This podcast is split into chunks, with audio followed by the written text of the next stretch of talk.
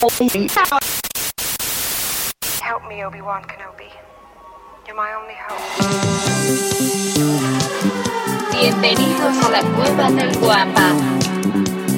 Aquí solo se habla de Star Wars.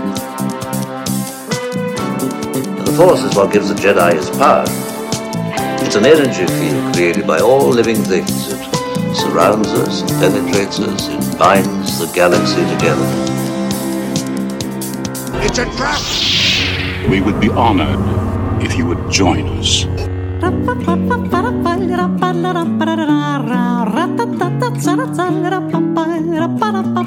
¿Qué tal, mis queridos Wampas? Muchas gracias por estar conectados desde el inicio. También muchísimas gracias si descargaste o le pusiste play. Bienvenidos al episodio 156 del podcast Hablando de Star Wars, traído para ustedes por la cueva del Wampa.com.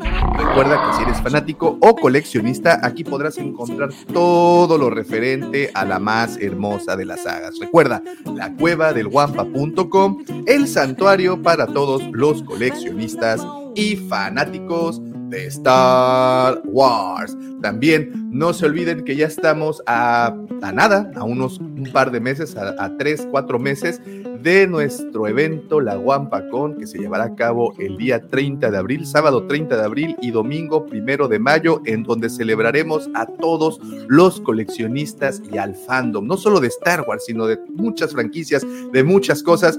Va a estar increíble, tenemos muy buenos invitados, tenemos muchas actividades, las mejores tiendas de coleccionismo estarán acá, así es que quédense muy pendientes de nuestras redes sociales porque estaremos publicando todos los días información al respecto. Así es que la, ya lo saben, la Wampacón para el 30 de abril, Día del Niño, y primero de mayo, que es Día del Trabajo, pero como cae en domingo, señores, pues ni se preocupen, porque de todas maneras no iban a ir a trabajar.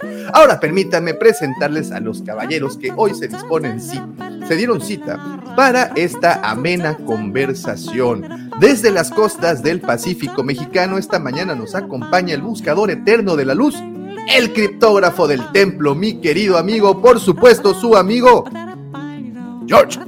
¿Cómo estás, George? Excelente mañana. Buenos días, Davo. Buenos días a todo el Guampa Auditorio que nos ve el día de hoy, sábado, por la mañana y que nos va a escuchar en la transmisión de, de lunes en, el, en Spotify o en la este, plataforma que a ustedes les guste de audio. ¿Cómo estás, Davo? Muy bien, George. ¿Tú cómo, cómo, cómo amaneciste? Genial, genial, genial. genial. Lleno de mucha, noticias también, ¿verdad? Mucha, mucha emoción. Esta semana hubo muchas cosas muy interesantes. Y lo que vamos a hablar hoy. Bueno, y lo que vamos a hablar, además de que tenemos invitadasas de lujísimo. Vientos, George, bienvenido. También esta mañana está con nosotros el guardián de los holocrones del borde sur de la galaxia, heredero de la antigua sabiduría, ex catedrático de la Universidad Autónoma de Coruscant, mi apreciadísimo amigo, el profesor Robbie. ¿Cómo estás, profe? ¿Qué tal? Buen día, Davo. Buen día, George. Buen día a toda la gente ya que nos está escuchando y a los que nos van a escuchar en la versión de audio. Muy contento, como siempre, muy contento. Muchas noticias, muchas cosas. Así que bueno, vamos. Siempre para adelante, siempre para adelante. Siempre para adelante y, y nuestro espacio seguro para hablar duro y tendido de Star Wars. Así es que prepárense porque como les dije al principio, bienvenidos a una amena conversación. Muchas gracias, profe. Bienvenido de nueva cuenta. Muy bien, ahora permítanme presentarles al hombre, la leyenda, el Sith, o Jedi, o lo que él quiera, porque pues al fin y al cabo lo que lo haga feliz es lo bueno. Defensor de los precios justos que hay que pagar en la vida, Darth Asadus de Mustafar, Nuevo León. Permítanme presentarles a mi querido amigo, Pepe Mendoza. ¿Cómo estás, Pepe? ¿Qué tal, mi querido Davo? ¿Qué tal, querido Guampa Auditoria? Unas muy buenas, madru muy buenas y frías madrugadas, por lo menos aquí en la Sultana del Norte, güey, que estamos a dos grados, güey, estoy como paleta, cabrón. Si ven ahí en el fondo está el calefactor a todo lo que da, porque nomás no se da abasto eso. ¿Qué tal, querido Guampa? ¿Escuchas? Muy buenos días, buenas tardes o buenas noches, dependiendo de qué hora nos estén escuchando y ojalá disfruten este programa porque, como dijo Davo, va para este lado. Davo, ahí está. Este, Va a estar bien divertido este programa. Profesor, George, ¿qué tal? ¿Cómo están? Muy bien, Pepito, muy bien. Muchas gracias y bienvenido, como siempre. Y, y ahí sí, a- a- abrázate porque se ve que está bueno el, el friolín. Traigo térmicos, güey, y todo el, todo- traigo todo el kit, güey, aquí. Muy- Está aguas. bien. Aguas, aguas, aguas. Muy bien. Y bueno, ya por último, permítanme presumirles que nos acompaña una de esas hermosas personas, de esos bellos seres humanos que les encanta reposar en una cómoda banca de parque mientras disfruta de un delicioso helado de vainilla y contempla plácidamente cómo arde el mundo y todo queda hecho cenizas y las hordas de zombies se alimentan de las entrañas de cadáveres desmembrados y putrefactos. Y aún así, aún así puede sonreírles y desearles un buen día. Él es el segundo sol de Tatooine, el niño bien de Mos Eisley, antes conocido como el chino de Mos Eisley, mi querido amigo, arroba Lucifagor. Buenísimos días tengan todos ustedes, donde quiera que se encuentren. Muchísimas gracias por acompañarnos, ya sea en este vivo. Gracias por levantarse temprano para escuchar todas las lindas cosas que tenemos que decir. Nos están escuchando en el podcast, pues muchísimas gracias por tomarse el tiempo. Mi querido profe, George, mi querido Pepe, joven daumático, buenísimos días. Espero que este sabadito 22 de, bueno, quien nos escuche el lunes, pues ya será lunes, pero hoy, sabadito 22 de enero, los encuentre bien. Qué rápido se ha ido este arranque de año. No sé si a ustedes les pasa o solo será yo que ya me estoy haciendo viejo, pero ya se fue prácticamente enero. Nos queda una Enero, semana es más que, y. ¿sabes qué? Al menos los últimos dos años, enero había durado como 54 días. Y ahorita sí, fue ya un ha- ha poquito... sido- ha sido rápido, ya rompí todos mis, mis es, decretos, ya rompí todos mis este, proyectos de año nuevo, entonces, pues ya creo que entré en calor al año. Espero que estén muy bien, señores, bienvenidos, gracias por acompañarnos. Muy bien, muchas gracias, señor Lucifagor. Bienvenido, como siempre, es un placer y un gustazo poder escuchar esas opiniones tan particulares que lo caracterizan. Ya Bienvenido. no tengo miedo, Daumático, porque eh, oigo programas y veo tan distantes opiniones. El otro día te vi ahí con los amigos españoles y, y tuve miedo de acercarme porque las opiniones del, del Boba Fett, del libro de Boba Fett, eran mucho más positivas de lo que yo pensé. Estaban mucho de tu, de tu opinión, ¿verdad? Sí, estaban mucho. Entonces dije, no, mejor no voy a comentar nada, no sé que aquí perdamos algunos cuantos seguidores. Muy bien. Bueno, bueno, no, mira, Lucifer, yo creo que si hemos ganado suscriptores, son gracias a esas opiniones tan, tan variopinta que tenemos por acá. No, yo no, no, no diría ponzoñosas, yo diría Oye, no es ponzoña, tan, yo. tan variadas, tan variadas, ¿no? Tan, tan diferentes una de las, de las otras. Tan Creo que- tropicalizadas. Ándale, vamos a llamarle tropicalizadas para no usar una palabra antisonante. Muy bien, ok. Y bueno, hoy como pueden leer en el título, también eh, nos acompaña, tenemos compañía muy especial, ya nos habían pedido que vinieran aquí al programa, que ya estaban hartos nada más de escuchar nuestras simples y llanas opiniones, así es que nos dimos a la tarea de encontrar a tres personas que viven muy particular, de una manera muy particular, su fanatismo hacia Star Wars y todo lo que lo rodea. Pero bueno, ahorita vamos a presentar a, la primera de estas invitadas, de- que por situación de trabajo tiene que entrar desde temprano, pero va a estar y, y aquí está. Ya, aparte no es, eh, no es nueva aquí en el, en, el, en el podcast, ya ha estado con nosotros en un par de ocasiones, siempre platicando de cosas muy interesantes. Es un orgullo para mí presentarles a mi querida amiga, que por cierto es autora de varios fanfics increíbles. Y pues bueno, ahorita, mejor, ¿qué puedo decirles yo? Mejor que ella nos diga. Mi querida amiga Gaby Soul Nova. ¿Cómo estás, Gaby? Buenos días. Ah, buenos días. ¿Cómo has Ay, estado? aquí, Buen día. pues aquí levantándome temprano. No, no, no, está bien, todo bien, todo bien. Una disculpa bien. por esa desmañanada. Ah, no, no, no, no, no. No hay problema, Sí, no hay a- a- problema. Ahorita, ahorita, Gaby, eh, la- eh, las otras dos invitadas eh, aún, aún eh, falta un poquitín para que, para que se unan.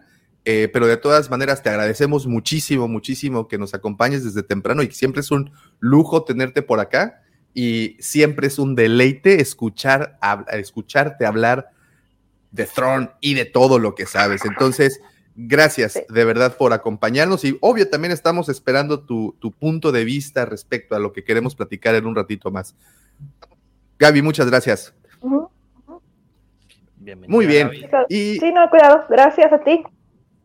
Y ahora sí, eh, bueno, antes de continuar, permítanme agradecerles a todos los que hacen el favor de seguirnos a través de nuestras diferentes redes sociales. Como saben, nos encuentran como la Cueva del Guampa. Guampa se escribe con G de Guerra de las Galaxias y estamos en todas y cada una de ellas subiendo contenido especial y único. Y ahora sí tengo que preguntarle, señor Lucifer, tenemos por ahí la cuenta de nuestra red más millennial de todas, o sea, eh, TikTok. Sí, ya voy a empezar diferente. Tenemos sí 14.222. Ah, ahí vamos, ahí, vamos, ahí, vamos, ahí vamos, ahí vamos, ahí vamos. Pues sí, cosechando, porque cosechando. porque la cueva también está en TikTok, aunque usted no lo crea. Síganos a través de nuestras diferentes redes sociales, la Cueva del Guampa, nos encuentran, como les digo, en todas y cada una de ellas. También los invito a nuestros dos grupos uno se llama Legión Wampa, este es nuestro grupo de WhatsApp, eh, donde continuamos con esta conversación las 24 horas del día, los 7 días de la semana, y no únicamente se habla de Star Wars, se habla literalmente de todas las sagas y todos los fandoms. Así es que si gusta unirse a ese grupo de WhatsApp, puede mandarnos eh, un mensajito a nuestras redes y con todo gusto les enviaremos el link para que puedan accesar al grupo Legión Wampa de WhatsApp. Y también tenemos el grupo de Facebook que se llama Nación Wampa y ahí podrán encontrar todas las conversaciones de los videos y cómo continuamos con ellas y cómo subimos fotografías y cómo se comparte información.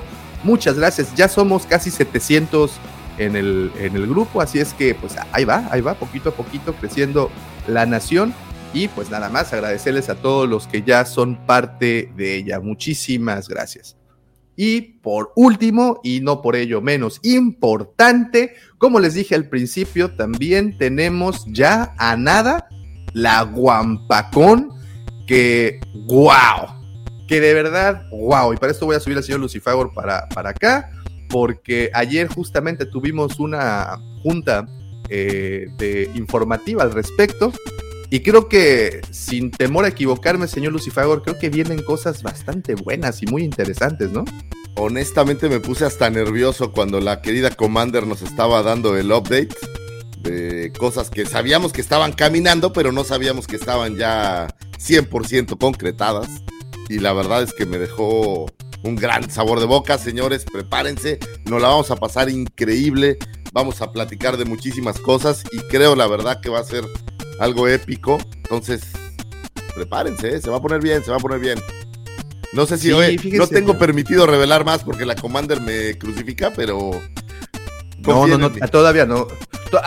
Aunque mira, ganas, y sobre todo porque hoy Gaby está aquí, me gustaría dar una de las noticias en particular, porque yo sé que a ti, Gaby, te agradaría mucho saber a quién va a venir pero tenemos que apegarnos al plan y no podemos decir nada y de verdad que es frustrante porque queremos empezar ya a, presumir estos, estos invitados que para también hacerle justicia, la verdad, ya hemos presentado algunos cuantos, entre ellos está nuestro buen amigo Lord Tano, que ya, ya, que, creo que fue el primero, también.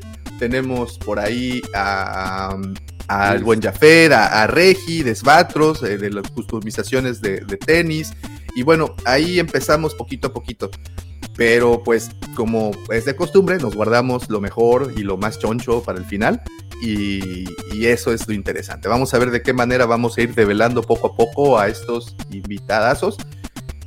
Que ya me, queman las ansias, me queman las ganas. Yo, por, yo tengo uno que sí puedo revelar, señores. Eh, no fue fácil tuve que llegar a muchas negociaciones, tuve que hablar mucho, tuve que, meterle una lanita, tuve que ahí hacer acuerdos con diferentes establecimientos y conseguí que a la Guampacón venga el señor arroba daumático, no fue fácil. Eh, doña Carmen, que es su, su manager, pues ponía muchas trabas. Dime, Pepín. Oye, ¿y se te dificultó mucho con eso de hablar mucho, güey? Sí. no, no, no, para nada. Eh, entonces va a tener al señor arroba damomático, va a estar ahí en la Guampacom, no va a ser fácil, usted va a poder pasar, va a poder abrazarlo, va a poder tocarlo así como el dios que es así. Ah, Entonces, la verdad es que estoy muy orgulloso de esas negociaciones. Doña Carmen nos pidió ciertas cosas poco comunes, pero, pero bueno, lo tenemos ya amarrado a ese personajazo. Entonces, ahí va a estar dando autógrafos y toda la cosa, ¿no, Davo? Mira, Davo, hasta cómo se quedó. Se congeló, se congeló de la emoción. Se quedó disfrutando, oye, se quedó disfrutando de la mención Davomático, se quedó así, ah, qué felicidad. Finalmente vamos a, a estar ahí. Y bueno, quién sabe qué le pasó al señor Davomático. Sin embargo, y como no tengo acceso a la escaleta, porque la escaleta es algo prohibido, eh, yo creo que nos vamos con las Astro, ¿o qué opinan, muchachos? No, espérate, espérate, espérate. Traigo un par de noticias, si me permite. Ah, bueno, entonces vámonos con las noticias desde el escritorio del señor Pepe Mendoza. Bueno, en primera, mi querido George, el día de hoy se define todo, güey. Tus charros de Jalisco contra mis tomateros de Culiacán. Ayer ganamos 5-3, entonces empata la serie 3-3 para aquellos que sigan el béisbol de la Liga Mexicana del Pacífico, donde, eh, bueno, ya estamos en, en playoffs, en las finales. Los charros de Jalisco contra los tomateros de Culiacán. Bueno, eh, George también está congelado. También se congeló George. o sea, los, eh, los hemos perdido poco. Oye, George, una puestita, ¿no? ¿La de Leonor o qué? Cabellera contra cabellera, creo que sería No, lo no, justo, no, la verdad. espérate, no, ve el Ah, pelo no de te la pongas Cadia violento, Chayán, cal- güey, no, no, cálmate, no. por favor. Ok, Ot- ok. Otra ¿La cervecita. puestita de siempre o qué? O la de siempre. Ahora, La de siempre. va. La de Pero siempre, más vale que en la Guampacón paguen las cervezas, ¿no? Porque yo creo que ahí hay varias que, que están pendientes de ser otorgadas. ¿O se las mandan por paquetería o qué? No, sí, las mandamos por paquetería. ¿Qué pasó, mi Lucifer? Ah, bueno, no, es que desconozco las reglas por- de... Día de ahorita. Se lo piden por app. Algo así, va, le mandan un Uber, Uber, ah, puedo hablar de empresas, este, sí, mandan un Uber Eatsazo. Vámonos. Oye, No, vamos, ¿quién- algo más ¿cuál de estos dos equipos, digo, soy un verdadero ignorante en lo que a béisbol mexicano refiere, ¿cuál de estos dos equipos tiene más títulos o qué, dó- dónde hay más tradición? Digo, para ver a qué lado apunto. Los Charros de Jalisco es un equipo relativamente nuevo, güey. No tiene mucho. Ok. Entonces, Entonces, ese no. este, Es más Los histórico los tomateros. Ay, como saben, yo soy tomatero de toda la vida, entonces yo estoy contigo, Pepe, ya sabes. Nah. aquí estamos. listos para, listos para hacer pedazos a esos charritos. Luego acá No. tengo tomates yo, ¿eh? De hecho. Ahí está, ya, también eres tomatera, ya ves. Entonces, este podcast es tomatero, perdóname, mi querido George, Sergio pero también es tomatero, obviamente. ahí está. Oye, y, y se pone eh, exactamente en dónde juegan los tomateros. ¿En qué ciudad pues, exactamente? ¿En el, el partido de hoy? ¿O dónde juegan los tomateros? sí, sí, sí, ¿dónde juegan? Híjole, creo que hoy juegan en, en ahí en Guadalajara, ¿no? Creo que cierran en Guadalajara. Bueno, hay, hay que mandar un corresponsal, mi querido George, para ver si, si podemos, esa apuesta se define. Mi querido Daumático, nos tenías con el alma en un hilo, ¿todo bien, Daumático? Sí, no, eh, sí y no. Enojado con Telmex, siempre me hacen exactamente lo mismo a, a- a esta hora. Válgame. Entonces- Dios, a mí sí me funciona perfectamente bien. Pero ya, ya, ya estamos de vuelta. Este, Oye. no sé en dónde se quedaron, dónde estábamos. Pasamos como es que cinco minutos es hablando de béisbol. Eh, Oh. Sí, es que eh, Ya. entré con las noticias porque traigo un par, si me permiten. Dale. Este, no, vamos con las astroefemérides primero y luego nos vamos con las noticias. Muy bien, señores, pues llegamos a esa super sección que siempre nos, nos, nos ayuda tanto a, pues, a sobrellevar la semana, se tanto a, a- a- a- querer que- marcar esos días en el calendario y, pues, evidentemente, porque nos ayuda a tener esa información, información que nos hace romper el hielo. Permítanme dejarles con la sección más bonita de todo Internet, que son las astroefemérides con el señor arroba Lucifago. Muchísimas gracias, joven Daumático. Pues hoy vamos a estar hablando de algunas cosas, algunos sucesos que tuvieron su tiempo, su momento, de un 25 a un 30 de enero. Se nos está acabando el primer mes del año y espero que lo hayan aprovechado de forma magnánima para poder tener un año muy productivo. Acuérdense que el arranque siempre es importante arrancarlo con ganas y espero que este arranque de enero haya ido bastante bien. Un 25 de enero del 2020 fallece el señor Alan Harris, actor de reparto que apareciera y trascendiera alrededor de toda la saga en múltiples papeles secundarios, todos ellos. Para New Hope interpretar a un escolta rebelde de la princesa Leia, es un mecánico rebelde y un Stormtrooper. En el Imperio contraataca interpretara al sargento Bislav Merrill, un miembro de la Guardia de la Ciudad de las Nubes. Alcaza recompensas Bosk y un rebelde en Hod y otro Stormtrooper. Eh, para Return of the Jedi era un Stormtrooper. En The Phantom Menace hizo las veces del doble de Terence Stamp, el actor que le diera vida al Supreme Chancellor Finis Valorum. Algunas de las curiosidades de Harris es que fuera doble para Anthony Daniels en el disfraz de C-3PO, en escenas, pues eh, por ahí estaba leyendo y eh, escenas arriesgadas que haya tenido eh, C-3PO, pues no tengo muchas en mente, pero hablan de algunas donde había algunos rayos y algunas cosas así que lo estaba doblando. Eh, asimismo, el señor Alan Harris prestó su cuerpo para la creación del disfraz de Boba Fett, es decir, estaba moldeado, bueno, estaba confeccionado en base a su cuerpo, y a su vez también eh, la versión de Han Solo en carbonita, la carbonita que, que ven donde está Han Solo, es basada en el cuerpo de Alan Harris, es decir, lo puedes ver en todo el arranque de la saga, un auténtico pues yo diría, baluarte, ¿no? Estas, estas personas que estuvieron alrededor de toda la saga y aprovecharon pues que no había mucha lana y que tuvieron que utilizar a la misma gente para las mismas cosas. Y bueno, Alan Harris era un, un grandototote que recordamos con muchísimo cariño. Y cualquiera vez o cualquier vez que vean a Bosk o que vean su figura de Han Solo en carbonita, bueno, pues acuérdense que el que moldeó esos, esos cuerpos era el señor Alan Harris. Un 26 de enero de 1992 nace la señorita Mercedes Barnado. Seguramente, Daumático, tú sabes quién es ella. Digo, asumo que todos, pero como no es un nombre, digamos, artístico. La señorita Mercedes Justin ¿no? Kessner Bardano, una actriz y luchadora profesional de la WWE, quien sube al ring bajo el nombre de Sasha Banks. Diera vida al personaje de Cosca Reeves, guerrera mandaloriano para los episodios 3 y 8 de la segunda temporada de El Mandaloriano, transmitida por Disney Plus. La señorita Sasha Banks ha sido nueve veces campeona femenil, cinco reinados como campeona del Raw eh, una vez campeona de SmackDown, campeona femenina del NXT y dos veces campeona en parejas de la WWE, una auténtica guerrera y campeonaza de las luchas libres, que me declaro, la verdad me declaro fan, aunque sé que hay mucho teatro detrás, pero la verdad es que son muy divertidas las luchas y sobre todo la verdad las mexicanas, soy un, soy un gran fanático. Eh, eh, fíjate, perdón, ajá. Dígame, me quedé con la duda si ella, eh, artes mixtas, nada, ¿va? Nada más puro. No, e, ella no. Ella solo, solo lucha, lucha libre. La que era. Eh, eh, era Gina Carano, la que estaba en MMA. Ah, mira. Pues bueno, la señorita Cosca Reeves, que además el personaje de Mandaloriana creo que le queda bastante bien. ¿Se acuerdan que en un inicio, cuando vimos los cortos, pensábamos que iba a ser esta Sabine?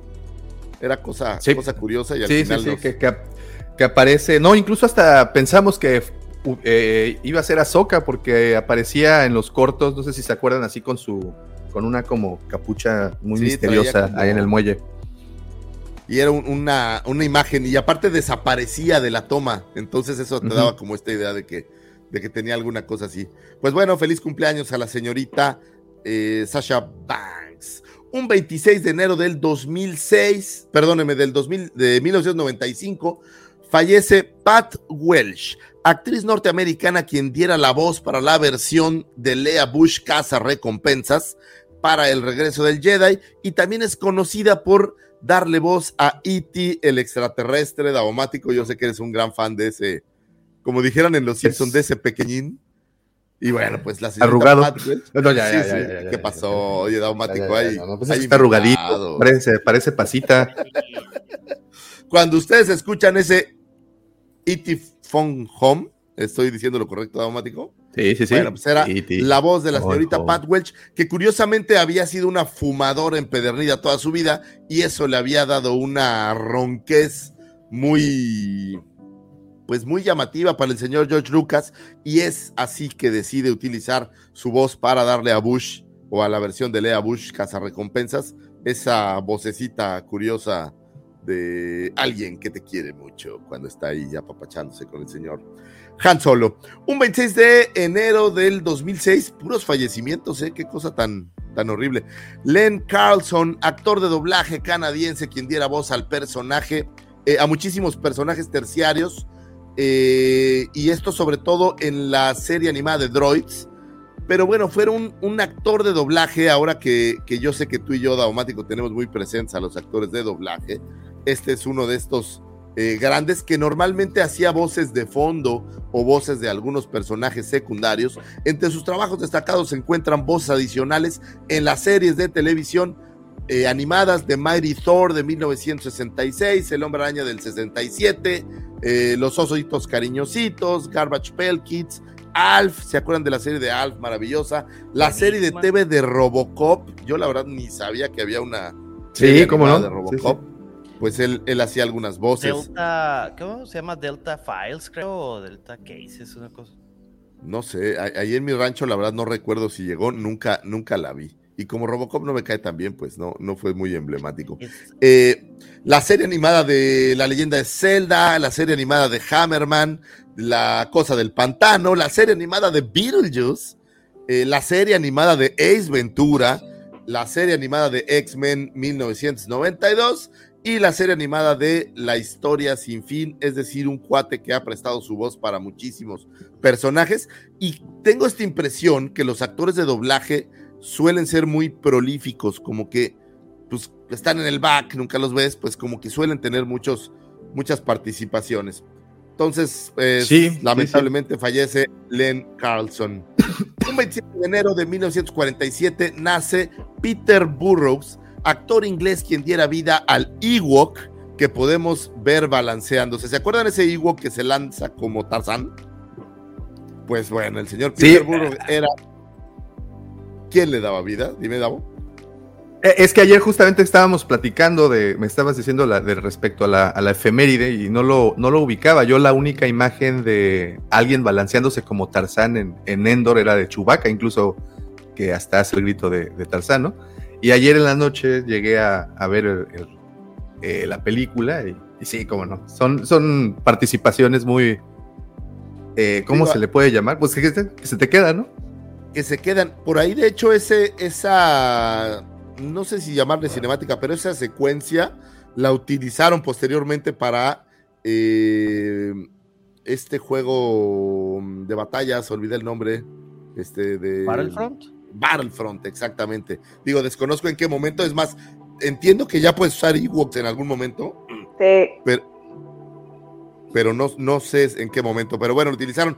Y cabe señalar como cosa curiosa que este cuate Peter Burrows es el suegro del señor actor Warwick Davis, pues su hija Samantha Davis es su esposa, cosa curiosa, ¿no? Se veían a lo mejor ahí en el set y dijeron, oye, mira, te presento a, a- a mi hija y, y hacemos aquí buen negocio. Sin duda alguna, pues todos estos personajes pequeños, y oye, y curiosamente igual que todos, aparece en Willow, aparece en El Cristal Encantado, o sea, todos estos perso- eh, personas o personajes de altura pequeña, pues ya sabes que los utilizaron para todas estas cintas. No dudaría que estuviera en Time Bandits por ahí en algún, en algún momento. Aparece por ahí en Laberinto, aparece en Flash Gordon, incluso en Doctor Who. Un 27 de enero de 1957 nace el señor artista, director, escritor de cómics y eh, gran creador, si me lo preguntan a mí, Frank Miller, quien realizara la portada del número 47 de la serie de cómics original de Marvel para mayo de 1997. O sea, desde aquel entonces Frank Miller ya estaba creando cosas maravillosas y es gracias a esto que podemos tenerlo al menos en este poquito, en una portada, en nuestra maravillosa saga. Frank Miller arrancó su carrera en editoriales Gold Key Comics, una, eh, con una adaptación de la serie de televisión de Twilight Zone, esto por ahí de 1977-78. Posteriormente, para 1979, ilustró Daredevil para Marvel. Para los años 80 escribió e ilustró The Dark Knight Returns para DC, dándole una nueva idea al personaje de Batman que vemos ahora, eh, pues magistralmente, esta versión como un poco más oscurona de, de Batman. Eh, también trabajó para Dark Horse Comics, por ahí publicando Sin City, que posteriormente hicieran una cinta que fuera escrito el guion justamente por, por él. Y por alguna razón en este, estas astroefemérides nuevamente Robocop sale a relucir, siendo eh, él quien escribiera el guion de Robocop 2 y Robocop 3, unas cosas magistrales, qué bárbaras, son unas cintas de esas que, que uno quiere tener así, hasta en DVD por si algún día quieres volver a ver. Robocop 3, güey. No, hombre, el Robocop 3 está bien chafa, güey. Y la 2 es buenísima, ¿no? La Güey, 2 lo no está tan malo. Sí está muy violenta y está...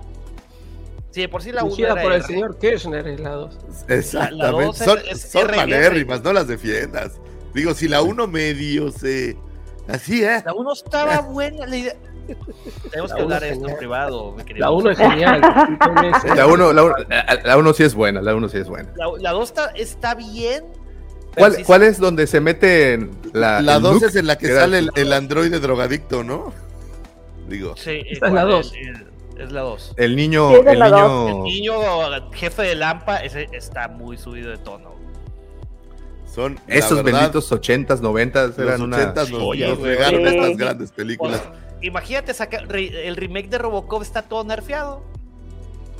Sí, Sí. Yo no la vi, fíjate, me la ahorré porque me dio la impresión de que iba a ser una cosa malérrima, entonces preferí no verla. No, Pero bueno, no. si tienes dudas, pues échale la culpa al señor Frank Miller. Él escribió esos dos guiones y supongo que por eso ya no escribió más guiones, porque híjole, que Pero fíjate, per- perdón que te, que te interrumpa, pero en Robocop 2, entonces se juntaron dos grandes, Frank Miller y, y- y Irving Kirchner. Entonces, si te ponen hoy en día, oye, te voy a lanzar una película escrita por Frank Miller, dirigida por Irving, Irving Kirchner, pantalla, la verdad. Sí, güey, sí dices, güey, y, y de repente es, es Robocop 2, ah. Sí. Chale. este, Para que veas que no todos los virtuosos juntos hacen, hacen milagros. no, no, no. Ahora, Hay en aquel tropezones. entonces creo que Frank Miller todavía no estaba como en, como en su top. Digo, más adelante pues tenemos todas estas novelas gráficas maravillosas que, que lo han hecho tan, tan emblemático. Por ahí tienes 300. que es Pero The Dark cosa- Knight salió, el cómic de Dark, de The Dark Knight salió antes que Robocop 2, ¿no? Sí, pues ochenterón. Pues Robocop. No sé cuándo salió Robocop 2, pero... Oche- No, no, sí. 90. este, Robocop 1 Casi era el 90. 89. Ajá, Eh, Robocop 2 fue como el 92. ujú. O sea, ya eran los noventas y hicieron algo tan emblemático. Bueno, pues feliz cumpleaños al señor Frank Miller, donde quiera que se encuentre. Es un verdadero gran creativo y nos gusta mucho lo que hace, no podemos negarlo. Un 28 de enero de 1981 nace Elijah Wood, actor, eh, para, actor, actor de doblaje, productor de un sello de discos para DJs, conocido por su papel de Frodo en la saga del Señor de los Anillos, dirigida por Peter Jackson. Y tal vez ustedes estaban pensando que solamente puse estas, estas porque me gusta mucho El Señor de los Anillos de Peter Jackson, pero no. Resulta ser que el señor Elijah Wood diera la voz al personaje exactamente de Jace Rocklin en la serie animada de 2018 Star Wars Resistance. Eso quiere decir que si un actor te gusta y con que haga una voz de un personaje medio, medio, medio en una serie bastante chafa, pues ya lo podemos traer aquí a, a nuestro querido anecdotario. Es un cuate que se llama El güerito que eh, anda Jason. Rooklin, que es un güerito. Él es dueño de Ah, un, sí, cierto, Rooklyn. Sí, sí, sí, de sí, un sí, grupo, sí, de un, bueno, una de carreras, pues de una Sí, de un sí, sí. sello. Ajá. Entonces, pues ahí lo acordé. tenemos inmortalizándose en la saga de Star Wars. Digo, me queda claro que no todo el mundo disfrutó de Resistance, entonces no quedó, Eh. no quedó tanto, pero Pero está bien, ¿no? se, Está estaba, se bien. estaba poniendo, se estaba poniendo decente ya para el final y pues lo cancelaron y dije, no, pobre, o sea, te- tenía mucho potencial, pero sí estaba muy, muy lenta, de verdad, sí. Sí, así, y digo, hemos hablado mil veces de, de los detalles que creemos que esa serie le, le faltaron. Pero bueno, tener a Elijah Wood dentro de nuestra mágica saga, pues siempre es algo maravilloso. El señor Elijah Wood inició su carrera con un pequeño papel en la cinta Volver al Futuro 2, ¿lo sabían eso, muchachos? Aparece por ahí en Volver al Futuro 2. Literal, en el el, futuro. el- el título del personaje es El niño del arcade. O sea, es, es el niño que está jugando ahí maquinitas.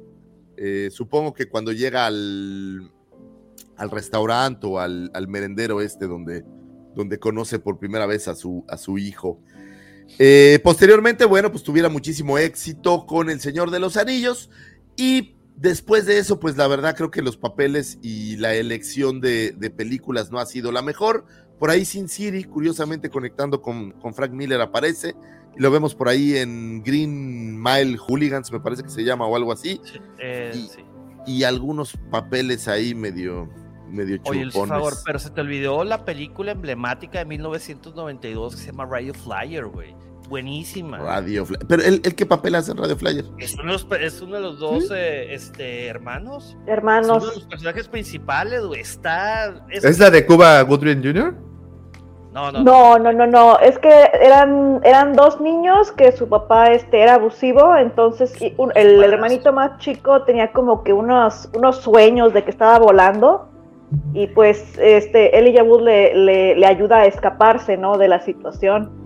Porque el, el padrastro. Oh, claro. Ándale, sí, sí, sí, sí, jarras sí. y lo golpeaba, güey. Golpeaba la es cierto, mamá, estaba golpeaba muy fuerte. eh, y la verdad, si no lloras, güey, en esa película, eres un desalmado. Está tengo muy chida, güey. Sí, la Claro, verdad. fuego que se ríe porque cuando llegan esas escenas él se ríe.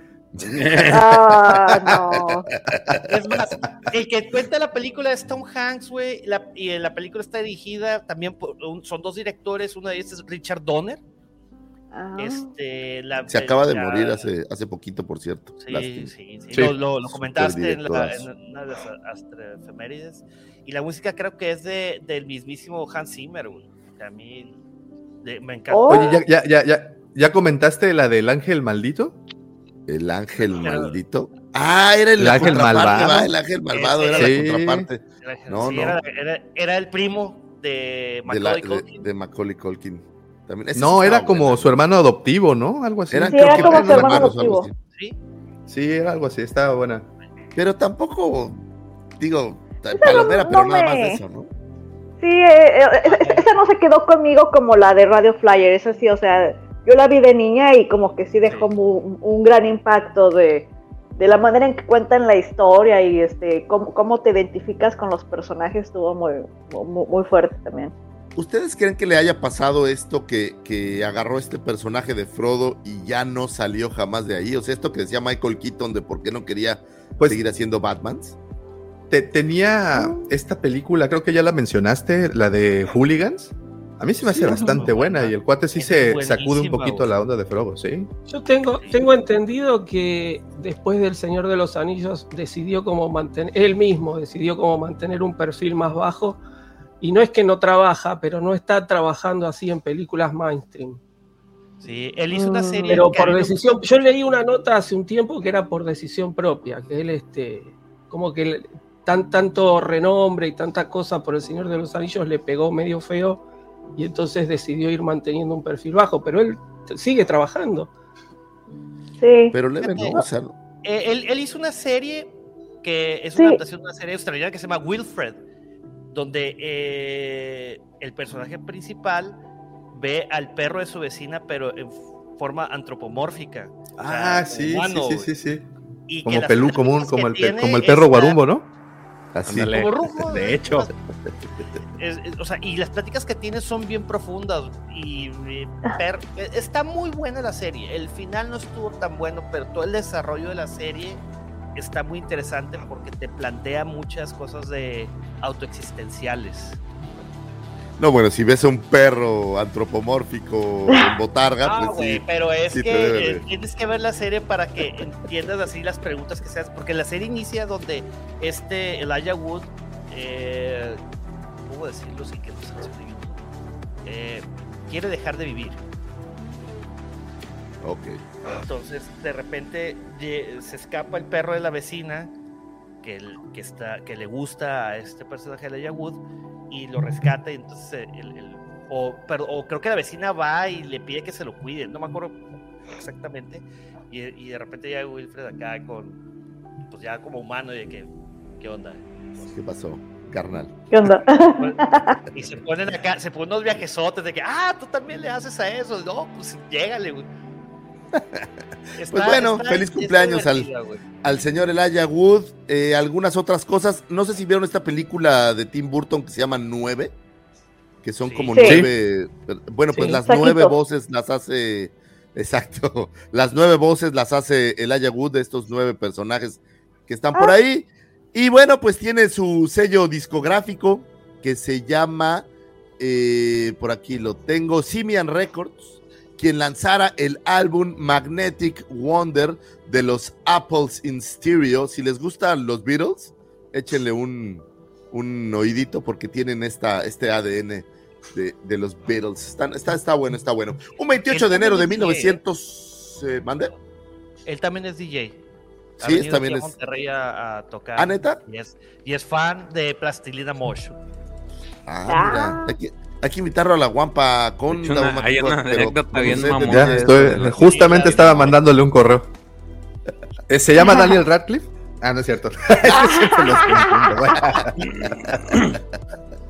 ¿Cómo Hay estás del pelo? no ha salido de, de- de De Harry que Potter. que, ¿no? "Ve, pues ya, sí, Harry Potter, güey.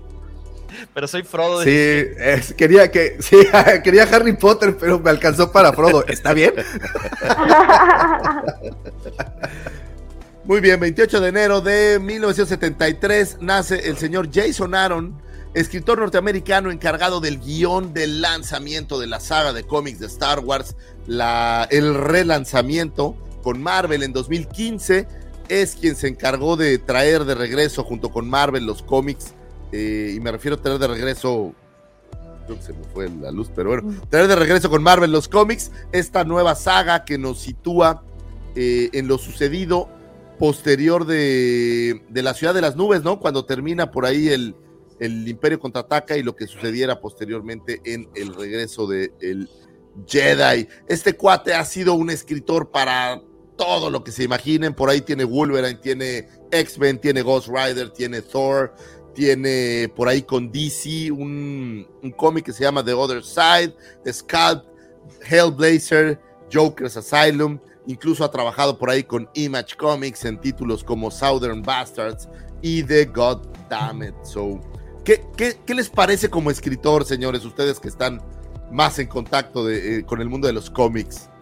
Eh, mi querido Pepe y mi querido George. Eh, eso es un tiempo fuera, güey. Eh, George huyó de George. Ah, huyó. lo asustaste, pobre. Sí. Sí. Creo bueno, que no. pero el cómic está bueno. Digo, eso, eso ya, ya hemos tenido oportunidad de ver ese número uno de Star Wars. Y lo que yo no sé es las continuaciones de, de lo que ha hecho él. O si solo fue. No, solo fue en, en Star Wars, ¿no? En el primer eh, tiraje, mi querido Pepe. Sí. Muy bien.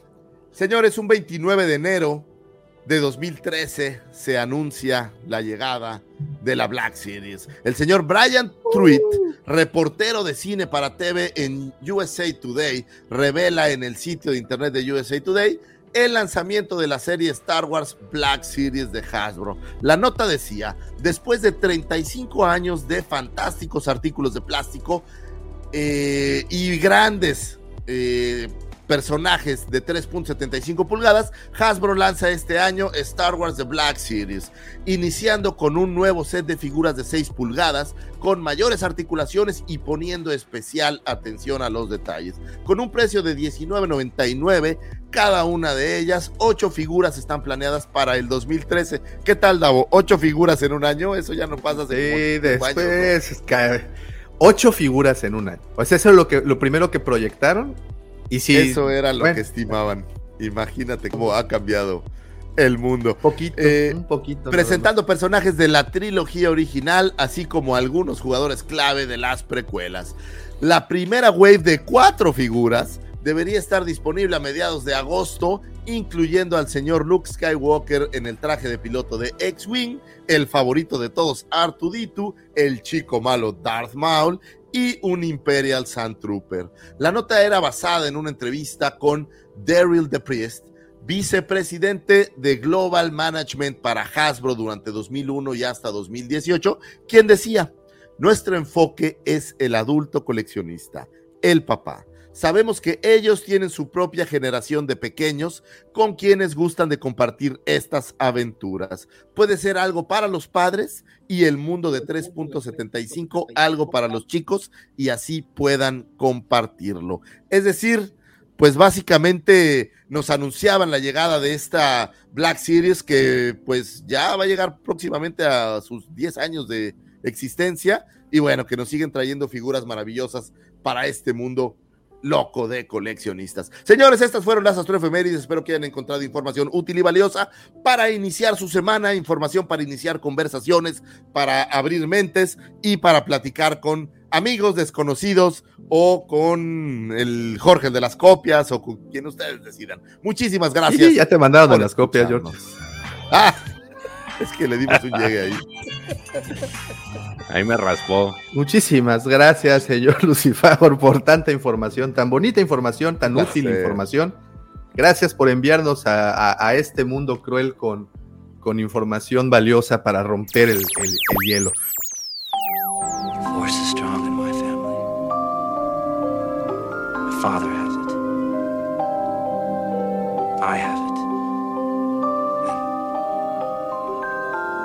sister has it.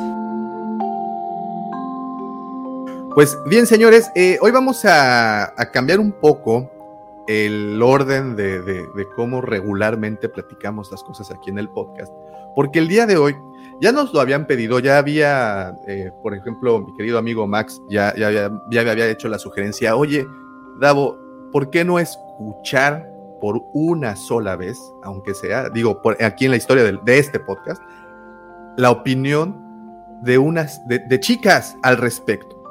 porque tenemos, los tenemos a ustedes diario, bueno, sábado tras sábado, diciéndonos sus, sus tonterías.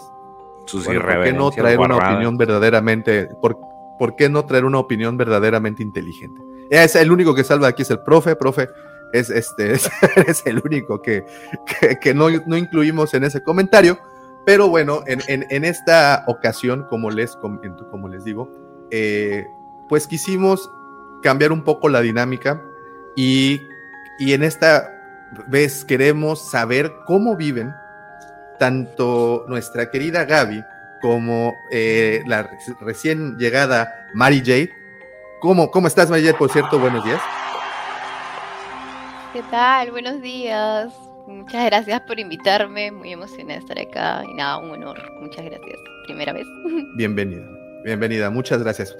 Queremos, de verdad, tenemos la, la, la pues esa, esa inquietud de saber cómo vive cada una de ustedes desde sus trincheras, muy particulares cada una, eh, el, el ser fan de Star Wars. ¿Qué es para, para ustedes el toparse con un fandom tan, pues, balanceado, digamos, hacia el lado masculino desde el inicio? Entonces, pues, obvio, nos encantaría saber, pero antes, antes de, de- meternos a fondo con, con ese tema, eh, pues, obvio, queremos saber un poquito más, así es que, de, de ustedes, así es que, Gaby, ¿por qué no nos cuentas un poco qué es lo que haces, dónde te podemos encontrar? Ya sabes, todos los generales de, de- de siempre. Ah, ok. Ya se fue. Bueno, pues. No te vayas, uy, Gaby. uy, Ah. Perdón. Ah, sí, sorry. Nada más quería que hacer una cosita. Este, pues bueno, ya los que me conocen ah, me pueden encontrar como Soul Nova en Soul Nova Alice Rack, me lo pu- me pueden encontrar en Twitter. Este, ese no es mi, mi usuario, es este Yoski con, es más fácil mejor Soul Nova Alice Rack, así. Eh, me van a encontrar luego, luego porque este, pues hablo mucho de lo que es eh, eh, Tron, eh, Ezra, Star Wars Rebels, este, me enfoco más en lo que son eh, pues eh, los escritos de Timothy Zahn. Este, y ahorita, la verdad, sí, este, esta- he tenido un poquito de problema, este, porque la mayoría de las personas están hablando de The High Republic y no he tenido la, la oportunidad de, de, leer bien los cómics o tampoco este, los libros. Entonces, este, ahí sí me estoy quedando así de, oh, me estoy perdiendo de mucho, oh, oh, ¿no? Eh, pero pues, um, Star Wars, um, ¿cómo? Perdón, perdón, es que solté ahí una carga sísmica. Ah, ajá. Este, pues para mí Star Wars, eh, pues empezó desde que eh, tengo memoria, este, yo nací en el 84, entonces ya estaba, Star Wars ya estaba, ¿no? Ahí en, en lo que era la vida, este, la cultura popular, eh, y yo, o sea, mi primero, mis primeros recuerdos de Star Wars era como que yo veía las películas que ya las pasaban en Canal 5 y decía, yo ya he visto esto antes, ¿no? O, o sea, incluso así chiquita, así sí, esta es la, la película de la princesa espacial y, y esta es la, la película de, de- del, del, del moped verde en el pantano. Entonces, o sea, no, sabía, ajá, exactamente, o sea, este, apenas como que me estaba cayendo de que el, ya he visto esto antes, pero no lo, no lo había procesado, ¿no? Y ya una vez que, que este, los pude identificar bien, ya fue así como de que fue, era una de esas eh, trilogías que siempre me echaba, ya ves, este, en, en los, en los sábados ahí Canal 5, o este, o los pedía ahí en, en el videocentro, este, uh, ahí. Eh, y pues e- era como que mi, eh, mi tiempo familiar eh, eh, compartido con mi hermana y este y con mis primos también. Este mi la prima más grande también era de mi edad entonces nunca sentí yo en ese sentido este de que fuéramos que fueran más hombres que mujeres porque éramos tres y también otros tres primos y ya, ya todos nosotros nos, nos gustaba por igual Star Wars este por desgracia yo no tuve este chance de de coleccionar nada. Este, de hecho, las primeras cosas de Star Wars que ya comencé a comprar ya era este. eh, de- hecho, cuando salió este, Star Wars Rebels, que mi, mi primer este, objeto fue un, el, el, el lightsaber de, de Luke, ¿no? Y este, porque me quedé, ah, está muy caro. No, pero mejor, mejor me espero. Y ya después, sa- saliendo de la tienda, me quedé, no, si no lo compro ahorita, jamás lo voy a comprar. Y regresé, y eso ya empezó con, a, este, eh, permitirme más, este, permiso de, de comprar un poco más, ¿no? Este, no- mis colecciones no son nada comparadas con las de ustedes, este, sí, mis respetos, eh, pero pues me, me enfoco mucho a ciertas, a ciertas áreas, por ejemplo, Star Wars Rebels, Tron, este, en específico, y pues de ahí casi no hay, no hay mucho, ¿verdad? Por desgracia, este, Oye- siempre he pedido, o- oye, Gaby. este, dime. No, no, no. eh, algo que, que- que quería, quería presumirles es que creo que incluso Timothy Zahn, el mismísimo Timothy Zahn, ha reconocido, ¿verdad? Tu trabajo, lo cual es un súper orgullo Ah. para, para. Pues ah, no, no estoy segura, o sea, este, él no, yo no he hablado con él, este, pero más bien yo salí en lo que es el, eh, la discusión del libro de Tron en el, en el Star Wars eh, Book Oh, Club ok, ok. en, en YouTube, ajá, entonces eh, yo salí primero, pero con, con Kristen, em, la, la que está ahorita este, manejando lo que es el show, ¿no? Con Kristen Sí, y, y los otros editores de lo que son este, Lucasfilm, pero no hablé co- directamente con, con San, uy, no, me hubiera desmayado, ¿no? Este, pero, eh, pero en sí, sí pasaron unas preguntas que yo hice a, a este de San, porque después fue, prim- primero era como que el panel con los fans y después era la, la entrevista directa de Kristin con San. Eh, y sí pasaron unas preguntas que le pedí a Kristin que si le podía eh, ahí checar. Este, creo que hubo una que no salió, este, porque ya ves que luego no, tienen que editar muy bien lo que están diciendo porque después empiezan problemas de canon, ¿no? Este, entonces, pues sí, ahorita eh, realmente la manera en que he, he vuelto como que a conectarme con Star Wars fue por Star Wars Rebels y también técnicamente por mi sobrina en ese momento, porque este, eh, yo la introduje a Star Wars eh, y pues a ella le tocó todo lo que es la, la, la, trilogía de las secuelas, ¿no? Eh, y pues aunque a mí no me, no me, este, no me fascinaron, a ella sí, y veo que, por ejemplo, pues, o sea, eso era lo que querían, ¿no? Entrarle como que a la nueva generación y a ella sí la, sí la captaron, de hecho. Este, a ella sí le encantó este eh, The Rise of the Skywalker. Y yo así de, mm, ¿en serio? Sí, es mi película favorita. Y yo, ok, ok, está bien. ¿Eh? Puedes creer, te puede gustar cualquier cosa de Star Wars, no te preocupes, ¿no? E, el amor familiar perdona, ¿no? sí, y pues, este, pues ahorita, eh, sí, sí, este es, eh, empiezo a reflejar mucho sobre lo que vamos a hablar de las heroínas y pues qué modelos a seguir también tienen las niñas, porque también este, yo estoy ahorita este, embarazada y pues con una niña en camino, ¿no? Felicidades. Muchas felicidades. Gracias. Entonces, eh, pues sí es este, sí lo, sí lo noté también, o sea, cómo, qué tan importante era para mi sobrina y ya también tengo una idea de pues cómo, eh, qué podría hacer también para, para mi hija, ¿no? Este, pues sí, vamos a, vamos a platicar de eso yo ahorita, eh, un poquito más. Perfecto, Gaby, muchísimas gracias y bienvenida de nueva cuenta, sabes que esta siempre es tu casa. Mari, ¿cómo estás? Un gusto, un montón, gracias. Eh, nada, comentarles un poquito de mí antes. Eh, soy Mari, Mari J mi página, me encuentran en Facebook como en Instagram. Y bueno, principalmente me dedico a los memes de Star Wars, creo que eso fue una de las cosas que me salió más a hacer. Y ya poco a poco, adentrándole más a la página, estoy sacando información, noticias y muchas cositas más que voy a ir abarcando.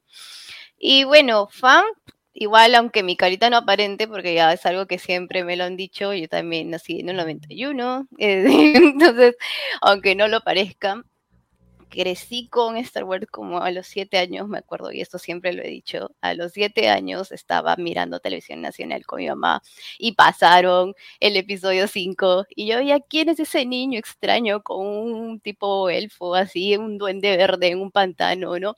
Entonces esas cositas se te graban, a mí me, me graban. Mi mamá es, eh, le encanta la ciencia ficción, sin embargo, nunca le gustó Star Wars, prefería Star Trek. Entonces, eh, no tuve como que ese, como que mis padres me guiaron en eso, no. Fue algo que más exploraba, más que todo con mis primos, porque yo no tenía hermanos mayores ni tanto que le guste. Tengo solamente un hermano y nada que ver con eso. Entonces, sí crecí, más que todo lo que yo supe y más que todo de Star Wars en mi niñez fue lo que veía por televisión nacional y lo que mis primos me decían, ¿no? Y más o menos a lo que iba creciendo, iba encontrando, como han dicho, esa... Mm, tal vez de que no muchas niñas como yo conocían o muchos adolescentes les gustaba, pero tenía con quienes hablar, ¿no? Y ya con la con, con todo, yéndome al fando, yendo más que todo porque a mí me gustaba mucho leer, es algo de lo que me ha encantado mucho en la trilogía. Ah, gracias. Este, gracias Maximiliano. Este eh, fue donde empecé yo en el fandom, como cualquier fandom, eh, metida eh, en blogs, grupos de Facebook, hablando, comentando, y ahí donde encontré yo recién porque la verdad no les voy a mentir, no es que tenga muchas amigas así que hablen, pero ahí encontré que éramos un montón de chicas que en verdad nos gustan Star Wars, ¿no? Si bien en el fandom se siente la mayoría de nombres, en verdad sí hay un buen número y muchas chicas que buscan referentes, no solo cosplayers, sino gente que sabe, que lee, que ha mirado más que las películas, entonces...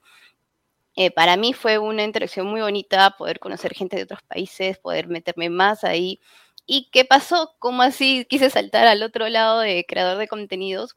Pues estaba en la cuarentena, como todo el mundo, ya trabajando el estrés, ya no sabía qué hacer. Y eh, uno de mis desahogos fue hacer memes. Siempre he sido una persona muy habladora, muy así, graciosa.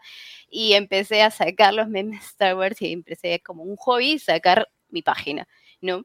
Y ahí cosas muy bonitas en verdad me han pasado que también eh, una de las cosas que digo ahora, en mi país, al menos en Perú, yo soy peruana, en mi país no hay referentes de chicas que es- le guste Star Wars que sean activas al menos en redes o creen contenido.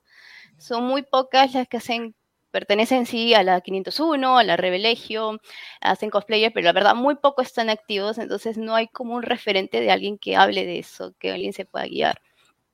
Y al menos yo ahí pensándolo y entrando y viendo la interacción de las personas, quise hacer eso. Lo que estoy en mi, meta y trabajando por ello. Porque como dice muy bien, este es... Ay, Zulvana, pero yo me equivoqué tu nombre, discúlpame, pero como dices, es cierto que las generaciones nuevas, es, y yo también tengo sobrinas mellizas que encantaron las secuelas, eh, que, que yo, wow, ¿no? Captan, pero algo muy bonito que está pasando, que tenemos que reconocer, es que están llegando un montón de series que están captando también estas generaciones, que también la están guiando en lo que es eh, la esencia, está cantando todo el grupo, porque si bien el fandom por mucho tiempo, y bueno, que salió a raíz, se ha dividido, este, como, como chicas hemos tenido mucho protagonismo, a pesar de que, que hay cosas que en las secuelas muchos no nos puedan gustar, como sí, eh, el protagonismo de esta mujer que de por sí ya hemos tenido en las, en las trilogías anteriores, pero al menos en Rey como protagónica, eh, dio un interesante giro, dominación, entonces, y que muchas niñas han seguido eso. Y luego también en el Mandalorian, luego en las series como Clone Wars, en la cual se ha visto muchos roles protagónicos de mujeres en Star Wars, ya sea como Sith, como Jedi, como recompensas Es algo que va, que aunque no quieran, van guiando. Y ahora, por ejemplo, se estrena la serie de Ahsoka. ¿Cuántas personas van a ver? ¿Cuántas niñas van a ver? ¿Cuántas personas como yo, como fans mujeres, que nos encanta y, se- y nos gusta eso?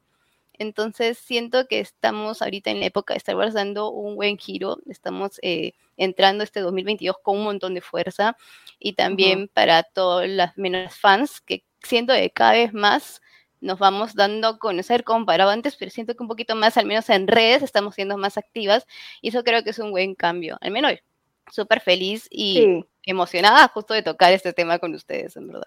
Muy bien, muchísimas gracias, Mari. Y, y pues bienvenida por primera vez a, a esta tu casa, hablando de Star Wars, en donde creo que no vas a estar, eh, eh, no va- vas a estar en desacuerdo conmigo, Lucifago, en donde creo que ya bien merecía la presencia de, de un punto de vista, desde cierto punto falta de vista, ¿no? una voz femenina que nos trajera un punto de vista diferente, porque aquí entre puro caballero, luego el punto de vista hasta parece el mismo. Y, y la verdad es que sí hace falta este enfoque fresco que tienen las mujeres, porque uno lo, lo ve y vive la saga y tú crees que, que solo que solo somos nosotros que estamos aquí, pero al verlas a ustedes hablar de esta manera, nos damos cuenta como allá afuera hay muchísima gente más que es fanática y que a veces uno no lo espera, que a veces uno cree que, que no pasa las fronteras eh, de, los hombres, porque somos a lo mejor eh, muy acostumbrados a que, a que eh, normalmente los grupos que hablamos de esto somos hombres. Y la verdad que qué padre poder tenerlas aquí, chicas, bienvenidas, platicándonos su enfoque, su punto de vista para enriquecer esta saga, que la verdad es lo único que buscamos, enriquecer las opiniones y enriquecer todo lo que está por allá afuera. Pero antes de ir más allá, yo tengo una pregunta para ustedes dos. Porque eso me está taladrando desde que las empecé a oír y no estoy seguro. ¿Ustedes son fan de Arjona? No. ¿Ves, Davo pero Mágico? sí Te dije que éramos leído, nosotros. He leído, he leído, bueno, aparte de sus canciones, también su, su libro, un poema. Fan, fan, ¿no? Pero sí, o sea, es un buen escritor, compositor, eso nadie lo puede negar, al menos. No sé si a alguno de ustedes no les gusta, bueno, ya está bien, pero, pero al menos en la universidad sí lo tuve que leer y a mí. Es, es una broma, es una broma recurrente en este programa. Ah, ok. entonces, No entendí el chiste. Ya que abriste la llave del agua, yo tengo una pregunta que no tiene nada que ver con Star Wars a Gaby. Sí, dime. ¿Para cuándo la raid en Destiny? Ah, uy, es que no soy de Rey, de, de Destiny, casi, casi no, o sea, este, generalmente nada más con el clan, eh, no, no me voy a, la- a lo que es este Endgame, eh, contenido de Endgame, porque este, prefiero nada más relajarme, las raids son muy estresantes, Entonces, este, ahorita nada más estoy haciendo, por ejemplo, eh, las actividades legendarias que pues sí requieren un equipo, pero pues eso lo hago con el celular, ya ves que puedes encontrar gente, ¿no? Sí. Y pues sí, o sea, de- de- Destiny también es una manera muy, eh, es una manera interesante de comparar, por ejemplo, Space Operas con Star Wars, porque pues también es este eh, magia en el espacio, ¿no? Lo puedes considerar así. El, el lore Este, está. Es- Está muy pesado, o sea, está, está, está muy, es- está muy profundo. Este, de hecho, hay como unos videos ahí en YouTube de cuatro horas explicando, o sea, toda la historia de Destiny, o sea, están, están interesantes, pero pues sí, también ahorita que entre alguien nuevo al juego es así como que muy, oh my god, ¿qué está pasando? No entiendo nada, ¿no? Este, Aquí, mi querido George, sí. Le estamos ayudando ahí a subir de luz. Este, Ah, muy bien, muy bien. modo. No, todavía Pero no lo llevamos sí. a la raid. De hecho, la vez pasada llevamos a, alguien que, que nos visita mucho del- eh, aquí del, Auditorio, a, a Micho. Me lo llevó a una raid y dije, ay, caray, está complicado. Sí, está. De mochila, sí, o sea, eso es que sí, sí- sí está complicado. O sea, yo por eso nada más así como que me la paso de relax ahí. Algunas misiones y ya. Bueno, luego, hace- luego hacemos alguna actividad, porque sí, tam- obviamente los legendarios las tienes que hacer para los exóticos o para subir de luz. O, Sí, sí, sí, sí. Ándale, pues. Muy bien. Oigan, y bueno, como comentaba el señor Lucifagor hace un, un momentito, pues sí, siempre es muy grato eh, conocer el otro punto de vista, pero fíjense que aquí además, además de que eh, es el punto de vista de otro género, por ejemplo, también es el punto de vista generacional, porque creo que, eh, por ejemplo, nosotros somos de lo- los de la, digamos, bueno, aunque no recuerdo haber visto las primeras dos películas en el cine, el recuerdo del regreso del Jedi lo tengo presente porque esa para mí fue la entrada a Star Wars. Para mí ese fue así como el umbral que crucé y ya no hubo punto de regreso. Eh, en, eh, eh, en el, eh, por ejemplo, en, el, en tu caso, profe, ¿para ti sí fue New Hope? Sí, sí. Sí, sí, y sí. ese fue el umbral en donde entramos y aquí seguimos, ¿verdad? Ahí arranqué y no paré más. Sí. Eh, Mari, para ti, ¿cuál fue ese umbral? ¿Con qué El entraste a? 5 con el episodio 5. El ¿Qué, qué fue lo que pasó por tu cabeza cuando viste el episodio 5? Me gustó mucho eh, el rol que le daban a Leia desde un principio, el mensaje que tenía que llevar, ¿no? Y ese misterio. Y como dije, fue una de las primeras figuras, o sea, fotos que tengo en mi mente que vi de niña, que era Luke con Yoda en el pantano. Y me llamó tanto la atención saber qué era eso, que Ujú. cuando empecé a ver, y ya vi la- la- la- el episodio 5, eh, entendí toda esta trama, si bien no la comprendí del todo, porque igual era como que yo soy tu padre, y entonces tú lo veías y te acogí, te, te atraga demasiado, pero sí, o sea, esa es una de las cosas que a mí me marcó, creo, bastante. El episodio 5, como dijo hace un momento Max, qué manera, qué manera de entrar a, a- a la saga. Para ti, Gaby, Este, pues como te comentaba, eh, o sea, hubo un sábado en, Canal 5 donde este, pasaron la trilogía completa y era como de que, ah, yo he visto esto, pero fue en ese momento como en el que ya eh, lo, procesé, lo entendí y fue, o sea, me eché las tres este, seguidas, entonces así como que te diga una en específico, eh, tendría que ser igual este, eh, el Imperio Contraataca, episodio 5, yo creo porque aparte de que, o sea, eh, eh, fu- fue impactante lo de este, no, yo soy tu padre, este, y todo lo que era eh, e- e- ese desarrollo también con, Le, con Leia, este, to- todo lo que tuvieron que pasar, ¿no? O sea, fue, fue este, una persecución con el imperio ahí detrás de ellos, metiéndose los esteroides y todo eso, o sea,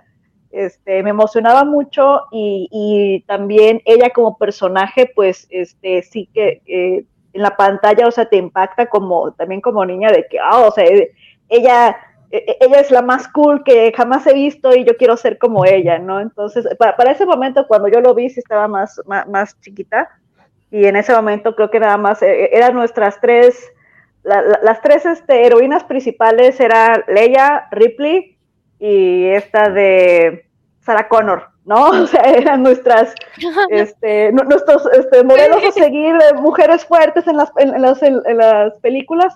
Y pues el resto lo intentaron también, este, hubo muchos otros que, que este, intentaron emular a esos, a esos roles, esos personajes de importancia que tenían.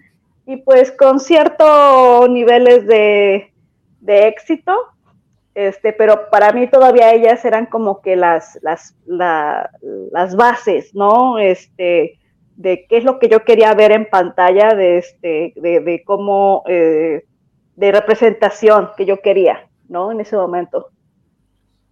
Y, y para ti, Mari, ¿cuál fue la primera figura, además de, de, eh, obvio, de, de, de Leia y lo, y lo que viste en el episodio 5, cuál fue tu primera heroína dentro de la saga? Ah, Leia. Es que, como dice, o sea, como di- dice Sol, o sea, éramos niñas, veíamos la típica de princesas. Ella era una princesa, era una princesa que tenía armas, ¿no? Y era una cosa como que, wow, porque en ese momento no era muy común ver eso. O sea, sí teníamos a China, teníamos a varias, yo tenía también. O sea, China, no sé si has visto la princesa guerrera, o sea, también era parte de mi infancia y todo, ¿no?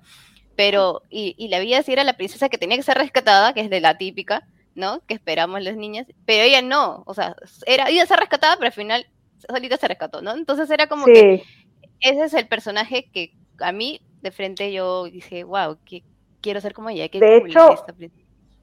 De hecho, este, lo que sí me, este, me sorprendió mucho con, con mi sobrina, este, es que incluso ahorita, este, porque es que uno ya piensa de que no, es que ya todo es este, ya, ya ahora hay este eh, eh, igualdad y paridad de género y todo eso, pero incluso cuando yo llevé a mi sobrina ahorita en el 2015 este, para ver eh, la The Force Awakens, ella estaba completamente este, sorprendida de que fue Rey al final quien se quedó con el, con el lightsaber, o sea, y ella fue quien salvó a Finn, o sea, ella estaba así de que fascinada de que, que nunca había visto algo así, y yo me quedé así como que, ¿en serio?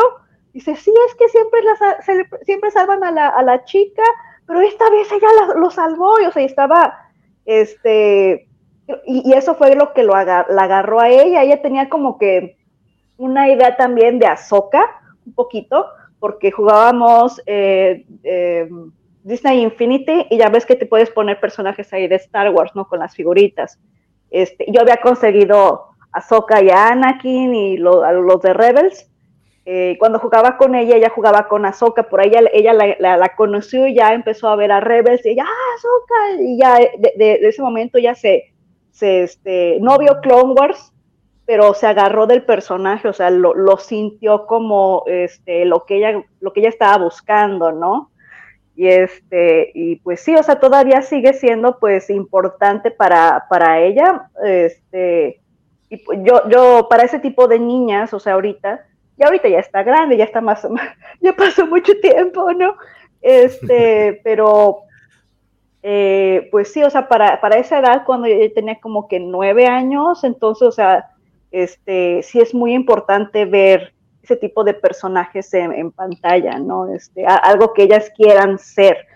Este, y no sé, por ejemplo, ahorita, por ejemplo, un poquito separado de Star Wars, salió la, la película de Encanto este, en Disney. Qué hermoso, Eh, está, está, mu- está muy linda y lo que están diciendo es de que está- eh, hay mucho, am, están pidiendo la, la, la muñeca de Luisa, la hermana fuerte, pero casi no, casi no hay porque todos hicieron de, de Isabela, la bonita, la, la preciosa, así, este, porque pensaron que eso iban a querer las niñas y no, muchas están queriendo a la, a la hermana fuerte porque dijeron de que no, yo también quiero ser así y ayudar a todos y entonces eh, sí es, eh, ahí te das cuenta también de que pues ya se está, eh, eh, está quedando muy claro que sí quieren, eh, eso es lo que están pidiendo, ¿no? O sea, este, si, si, si está en su, si es lo que están buscando en las tiendas, es por lo que, lo que le, también les interesa allá arriba, ¿no? Entonces es una,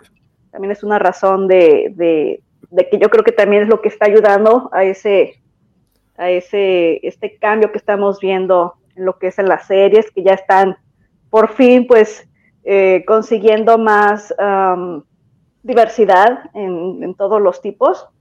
Y pues también eso es, eso es muy bueno. La verdad, yo, yo sí Fíjate siento que, que- este. Ajá.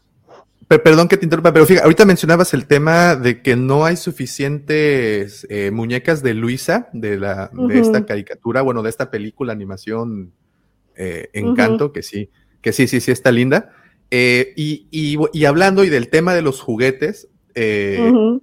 Leia, cuando sale al mercado, 1978, si no me equivoco, fue el primer juguete con figura femenina que, que, que, que hasta los niños querían, ¿no? Entonces Sí. creo que desde ahí Star Wars está rompiendo, rompiendo varias cosas y creo que es por eso importante señalar a Leia como Sí. esta figura que creo que sí hemos infravalorado un poco, ¿no? Que, que en un inicio se le llamaba muy eh, machista Star Wars, evidentemente nada más aparecía una, bueno, teníamos a una imagen femenina, pero también vino a romper estos esquemas, ¿no? Estos esquemas en Sí. donde es un muñequito o es una muñequita eh, que, que- que querías tener en tu colección y que pues siempre eh, eh, fue, fue muy buscada. Mari, pa- ¿tú, ¿cuál fue tu primer eh, coleccionable muñeco de cualquier cosa que se trate de Star Wars? Hablando de juguetes, ¿no? Que nosotros somos tan Ah. aficionados a... Eso sí, lo, lo recuerdo hasta ahora. No, no lo tengo aquí, lo tengo por allá. Pero el primero fue Darth Vader, un Black Series de Darth Vader. Mm, O sea, a pesar de que, obvio, pero para mí Darth Vader es como que sea de lo más top, todos los villanos. Siempre voy a decir que, a pesar que hay muchos Sith que son muy wow, ¿no? Buenazos, pero para mí Vader lo ha sido, ¿no? Y entonces lo primero que sí quise fue comprarme el Vader. Aparte que también era como que el padre de Leia, ¿no? Todo eso, y la interacción. Y he leído libros, han salido libros para niños de, de Vader, no sé si han visto caricaturas con, con, con sus hijos y Sí, mis con sus cuentos, son hermosos, me encantaron. Entonces, sí, eso ha sido, pero sí, definitivamente también he coleccionado bastante lo que son figuras femeninas. Leia es, que era un- algo que tenía que tenerlo. Que bien, también mi colección no es que sea súper, súper grande, nada, más o menos lo que yo he ido coleccionando. Más que todo, yo me encanta tener tantas playeras. Es una de las cosas que me encanta coleccionar demasiado de Star Wars. Entonces, pero ah, un poquito tocando el tema que no quiera volver, es algo que tiene mucha, mucha razón, es que a pesar de que muchos sientan que, ay, es muy forzado meter una figura femenina para dar el forzamiento, el, el feminismo, eh, la figura de la mujer y, y de equidad de género, es que aún, aún se sigue viendo eso que no hay, porque como dicen muchas niñas, dicen, ay, qué raro, porque muchas de sus series la chica tiene que ser rescatada o que muestra cierta, que se enamora de alguien, que si bien Disney está empezando a romper, y, y yo siento que es reciente, rem- Ujú. rompiendo más que todo con Frozen empezó y ahí, ahí aún falta mucho trabajo por hacer, porque muchas series no ve cositas que ven las Sí. niñas y no ven eso. Por eso es que Rey, a pesar de que, de que bueno, hay algunas cosas que eh, tal vez a mí también particularmente no me agradé, pero hay otras cosas que sí ha dado otra vez ese giro, ese, esa importancia de que muchas niñas han identificado con ella, ¿no? Claro. O- Oigan, Entonces- chicas, yo tengo una pregunta curiosa, digo, hablando, aprovechando que estamos hablando de este tema. Para el mercado hombre macho, y aquí en. México que somos super machos, claro. Este, este tema, no, este tema de, de Katy Kennedy y todo este rollo de, de decir es que ahora eh, se volcó para el feminismo, la saga y demás, digo, a- a- para muchos hombres ha sido un tema. Para ustedes, toda esta idea de que Katy Kennedy siga ahí a la cabeza de Lucasfilm y que, que se dice que, que ha feminizado un poco la saga y bueno, las playeras estas de, de la fuerza es, es- es, mujer. y demás. ¿Qué, qué, qué opinión tienen ustedes de esa parte? Porque me queda claro que, que nosotros hablamos desde nuestro cabeza de cacahuate chiquitita a veces. Desde nuestra Sí. caverna con nuestro Desde- mazo sí, sí, desde nuestra, nuestras barreras panca. que tenemos aquí, pero eh, Pues me, me da la impresión que debe ser diferente para ustedes. Pues, este, mira, yo creo que este, mu- muchas de, de, este, las críticas creo que están un poquito exageradas.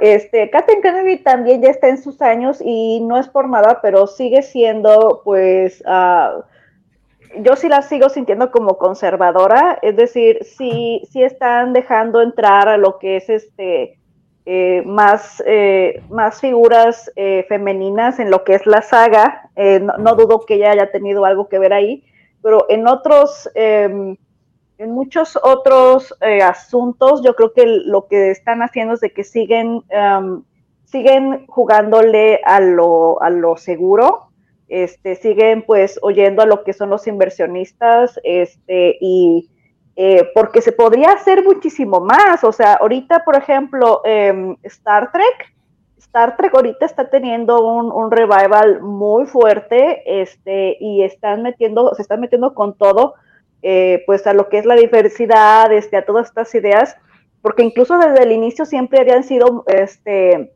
muy reaccionarios, muy liberales, este, en, cu- en cuestión a el tipo de sociedad que estaban este, mostrando en pantalla, incluso desde los 60, o sea, este, eh, rompiendo eh, eh, pues tradiciones y este y, y todavía se nota que siguen con esa este con esa línea no o sea se están adaptando a los tiempos. Y veo que por ese lado o sea aunque dicen que, que Kathleen Kennedy está haciendo este eh, que, nada más están haciendo como por diversidad para tratar de meter ahí este personas de, de, cualquier tipo, este, yo creo que es más bien porque se están dando cuenta que el mercado está, o sea, se está variando, este, y tienen que empezar a hacer algo, pero tampoco quieren hacerlo de golpe porque pues sí hay mucho, este, todavía hay mucha resistencia a eso. Eh, de, en dado caso, porque lo que yo, por ejemplo, lo que te puedo decir es de que yo sí he encontrado un, una, comunidad muy grande, de mujeres y personas no binarias en la que formo parte en Twitter y por ejemplo también en Tumblr este y la mayoría de, de, las personas que crean contenido para Star Wars este muchas de ellas son mujeres este y, y la mayoría de nosotras o sea este también coincidimos en este lo que es importante para nosotros y lo que tenemos que estar reflejando. Entonces eh, eh, sí, también dicen, es que hay mucho, este, hay, mucho, hay demasiadas mujeres, hay, hay, demasiada diversidad forzada, pero es que es lo que ya nosotros como, como los creadores de contenido que estamos, eh, este, que están allá, por ejemplo, eh, so, son los que ya saben que, cuál es la responsabilidad que tienen de ahorita con su, con su, con su arte, o sea, con las historias que quieren que contar. Entonces, a veces no les sale muy bien, a veces este, pues hay, hay problemas ejecutivos, pero pues eh, es lo que están intentando hacer. Es, este, es, yo creo que es un eh, es una respuesta natural a la este a cómo está cambiando también este la media en general, este la mayoría de las este, televisoras o este bueno ya no son televisoras, ¿verdad? O sea, Netflix y, eh, y todos estos, uh, pero pues sí eh, se están abriendo, o sea, están viendo qué posibilidades. Todavía hay mucho, este, mucha resistencia a eso. Y entonces podríamos pensar que era natural que las, que las heroínas iban a surgir dejando de lado a los héroes, que digo, en el caso de, de la trilogía de Disney, pues digo, nos queda muy claro que sí. las heroínas son, son las mujeres, ¿no? Tenemos estos grandes personajes. Pensando específicamente en la trilogía de Disney, ¿cuál es la heroína? Digo, me queda claro que va a ser Rey probablemente la respuesta, ¿no? Sí. Pero de todas estas mujeres que están ahí, ¿quién, ¿quién les llamó más la atención? ¿Quién es el personaje que dijeron, hijo, este me encantó? Um, no sé si Mari quiere, quiere este decir ahorita cuál es la, la preferida de ella. Uh, Amelie Hondo. Okay. Es, ha estado con lo de la resistencia, conjunto con Leia, su nivel de inteligencia para el mandato, todo, todo también en una figura que, que apareció, que es la capitana Pasma, ¿no? Plasma, claro. perdón. Entonces, este, fue como que, wow, ¿no? O sea, ver a alguien liderando la primera orden y los sí. soldados. Y, y me gustó mucho, mucho, mucho. Más que, le, que, perdón, que Rey y todo, ellas fueron las que a mí dije, qué crack. Y wow. sí sé, que sí sé eh, que se está dando con más fuerza esto, pero hay algo a mí personal que me gustó y me llamó mucho de Star Wars, que de por sí me gusta también Marvel y muchas cosas más, pero es que sí hemos tenido empoderamientos femeninos, tal vez muy poquito, pero los personajes femeninos tenían un rol súper bueno, o sea, hablamos de Leia, también hablamos de Padme. O sea, tuvo el reinado de Naboo a los 14 años, estuvo a los 12 el- eh, haciendo labores sociales con legisladores, porque era una niña súper inteligente, ¿no? Entonces, eh, yo siento que eso ha estado siempre presente en Star Wars y es algo que eh, George mm, lo buscó, ¿no? No solo sexualizarla, sino ah, ver una parte de, si bien son lindas, también son inteligentes, son hábiles, tienen destreza con las armas. Pero sí, Sí. ahora se está dando un poco más fuerza también entrando en los cómics, que tengan protagonismo como la doctora Afra, que tenga protagonismo su nombre, ¿no? Y cosas así. Sí. Entonces, pero es algo que sí ha estado en Star Wars siempre. Tal vez ahí un poquito reducido, pero sí ha sido para referente para nosotros, ¿no? Exacto. O sea, el- el- los tiempos van haciendo que las cosas se nivelen, pudiéramos pensar. O sea, eh, los hombres necesitamos Sí. bajarnos de ese pedestal del héroe clásico que tenemos en la mente para dar paso a las heroínas, que debo decir que a mí me fascinan también las heroínas, soy un gran, un gran fanático. Eh, le da- ahora tenemos estas también villanas por ahí, podemos ver. eh, tengo muy presente eh, Jedi Fallen Order, que tenemos aquí a la, a la segunda hermana, que, que tenemos también buenas villanas que, que- que también vienen a ser las veces de, de personajes importantes y que al final del día... Eh, Sí. Perdón que te interrumpa. Es que te- tenemos que interrumpir eh, por- Ah. porque pues es necesario. Sí. Rodrigo Raya, de nueva cuenta, nos raya con un super chat. Saludos, guampas. La evangelización de mi novia se logró con Rebels, Rogue One y las precuelas. Ya está, tiene sus figuras. Saludos, Danielita. Te amo, dice Rodrigo. Vientos, Dani. Bien, no, vientos por ti también, Rodrigo. Bien, bien, bien, bien, bien, bien. Vamos a mandarle cinco cargas sísmicas. Las primeras tres son por la aportación y las últimas dos de regalo por saludar a su media naranja de forma tan efusiva. Va la primera. Va la segunda. Va la tercera. Va la cuarta. Y esta. Quinta. Qué delicia de sonido. Qué sonido, yo también. hermoso ver en el capítulo anterior, qué hermosura. Sí, sí. Oiga, a- a- totalmente. no- ahora sí, disculpa, señor Lucifer Borges. no, ya está, se, se me olvidó la idea, güey, entonces no importa. Lo siento mucho. Hicieron. Ahorita voy a responder a la pregunta que hicieron acerca del, del efecto, de cómo Ben Burt hizo ese eh, efecto especial. Exacto. Ajá. Oye, eh, Mari, eh, eh, Gaby, ¿les está gustando el libro de Boba Fett? Porque ya hay tres, cuatro personas que preguntaron aquí en el chat. Sí, ¿Cómo? ¿Cómo- este, cómo va? Este, la verdad es que sí me está gustando. Tal vez este no llega a los niveles que llegó con el Mandaloriano. Este, pero sí, yo creo que este está, está muy entretenida y sobre todo me gustó. De, de hecho, me gustó más la historia de, de que de con los Tosken, de, de él este, aprendiendo este, de ellos. Este, y pues est- estamos nosotros viendo pues eh, el otro lado de la moneda, ¿no? De que siempre pues eh, eh, siempre los habían puesto pues como, como este, salvajes o algo que no que era inhumano este por las razones por las que pues este de Anakin este masacró toda una, una de las tribus.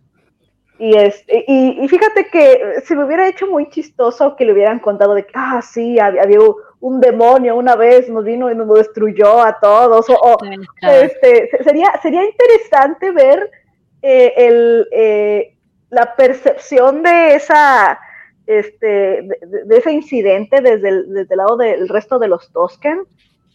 Este, porque, por ejemplo, ahorita estamos viendo que, pues, eh, estamos aprendiendo que también los, lo- los Rancors tienen, este, son, son criaturas que, pues, no, eh, no son violentas por, por naturaleza, este, y, y- y le estamos dando otra, o- otra, este, eh, pues, eh, cua- cuando este de Luke lo, lo, lo mata, ¿no? Y como también el, el- su, su, su- el- la persona que estaba encargada de ahí, de- del otro Rancor, pues está así como que, ahora entendemos por qué estaba así todo triste, llorando, porque le mataron su Rancor, ¿no? Entonces, este, pues sí, va- vamos, yo, yo creo que es este, eh, ha estado interesante. Sí. ¿A ti, Mari? Mari?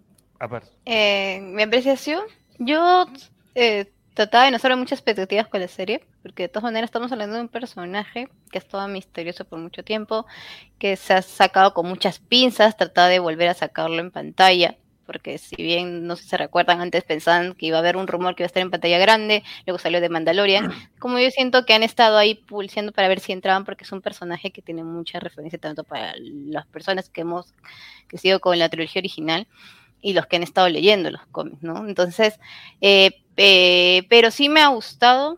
Hay cositas, ¿no? Obviamente que pues, mm, tal vez uso mucho del, de- del Bacta para tener los recuerdos o los Power Rangers también, ¿no? Cositas, ¿no? Que tal vez no, no, no he estado como que, pero en realidad siento que están, quiero darle chance a ver cómo están dirigiendo la historia, cómo van a hacer ese crecimiento de Boba, eh, qué nos van a dar, eh, porque no creo que tengan la intención de, de decepcionarlos. Al menos estoy segura que no es su intención. Es, me gusta también que respeten un poquito la línea del Mandalorian con la excelente soundtrack, que tengan de ahí los diseños de las ilustraciones finales. Entonces, también una de las cosas que también me gustó mucho, que comparto con Gaby, es el hecho de los Tusken. Es uno de que se esté dando, así como en The Mandalorian se abocó a los Yaguas, ahora más a los Tusken, que estén viendo esto, eh, eh, dándonos más información de criaturas en este mundo que es inmenso, tenemos un montón, eh, y que mucho se ha sabido por lo que es en el universo expandido de los Tusken, y eso que es poquito lo que sabemos ahí, ¿no? Como es cierto eh, que con lo de Anakin, con Obi-Wan también, que los cuando estaba ahí los trataban en el desierto, los, los, los trataban de nativos, que eran ignorantes prácticamente, ¿no? Salvajes, y que al menos yo he leído en libros, sale un poco en Aftermath, también sale un libro que me gustó que era El Caballero y el Dragón, porque ahí sale una Warrior Tusken también. Entonces, eh, siento que sí, que sí es- está bien, está bien, está buena, pero no me quiero hacer tantas esperanzas por, con detallitos. Más que todo, ver cómo va continuando la serie. Solo son siete capítulos, eso es lo que me da un poco de temor, porque siento que en siete no se va, mm, ahorita todavía no está muy conclusa, pero el cuarto definitivamente fue, uf, ah, venga, todos, al menos como están cerrando también el pasado. Así que nada, ese es, ese es mi le- punto con la serie. Si le tuvieran que dar un número, digamos, a lo que va, ¿qué, de 1 a 10, ¿qué número le darían? Yo le daría un 7.5. Este, la verdad sí me está, me, me está gustando, le estoy viendo y, y, este, no me está, este, sorprendiendo así de que, wow, hola. Y este, pero, pero está, este, está entretenida y este, y sí hace cuenta así como de que, ah, bueno, ay, hoy es miércoles, ¿verdad? Hay que ver este Boba Fett, ¿no? Este, no le estamos haciendo, no le estamos sacando, ¿no? Este, y pues sí, o sea, sí, sí hay, sí hay cosas que después nos quedamos medio eh, co- como los Power Rangers. Este, sí. Yo les estaba diciendo Teenage, Teenage Cyborg, Cyborg Vespa Gang, ¿no? Este, eh, porque sí, este, fu- fue, fue muy interesante eso. Pero, o sea, sí hay mucha gente que dice que pues que no, no coincide con Star Wars.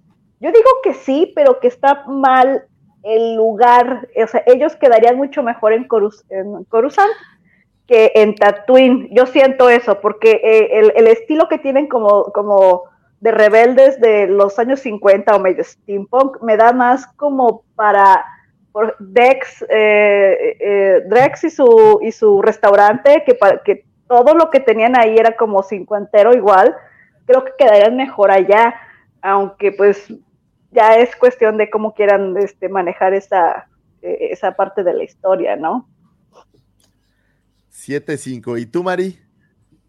Bien, entre 7 y 8. Por ahora sí.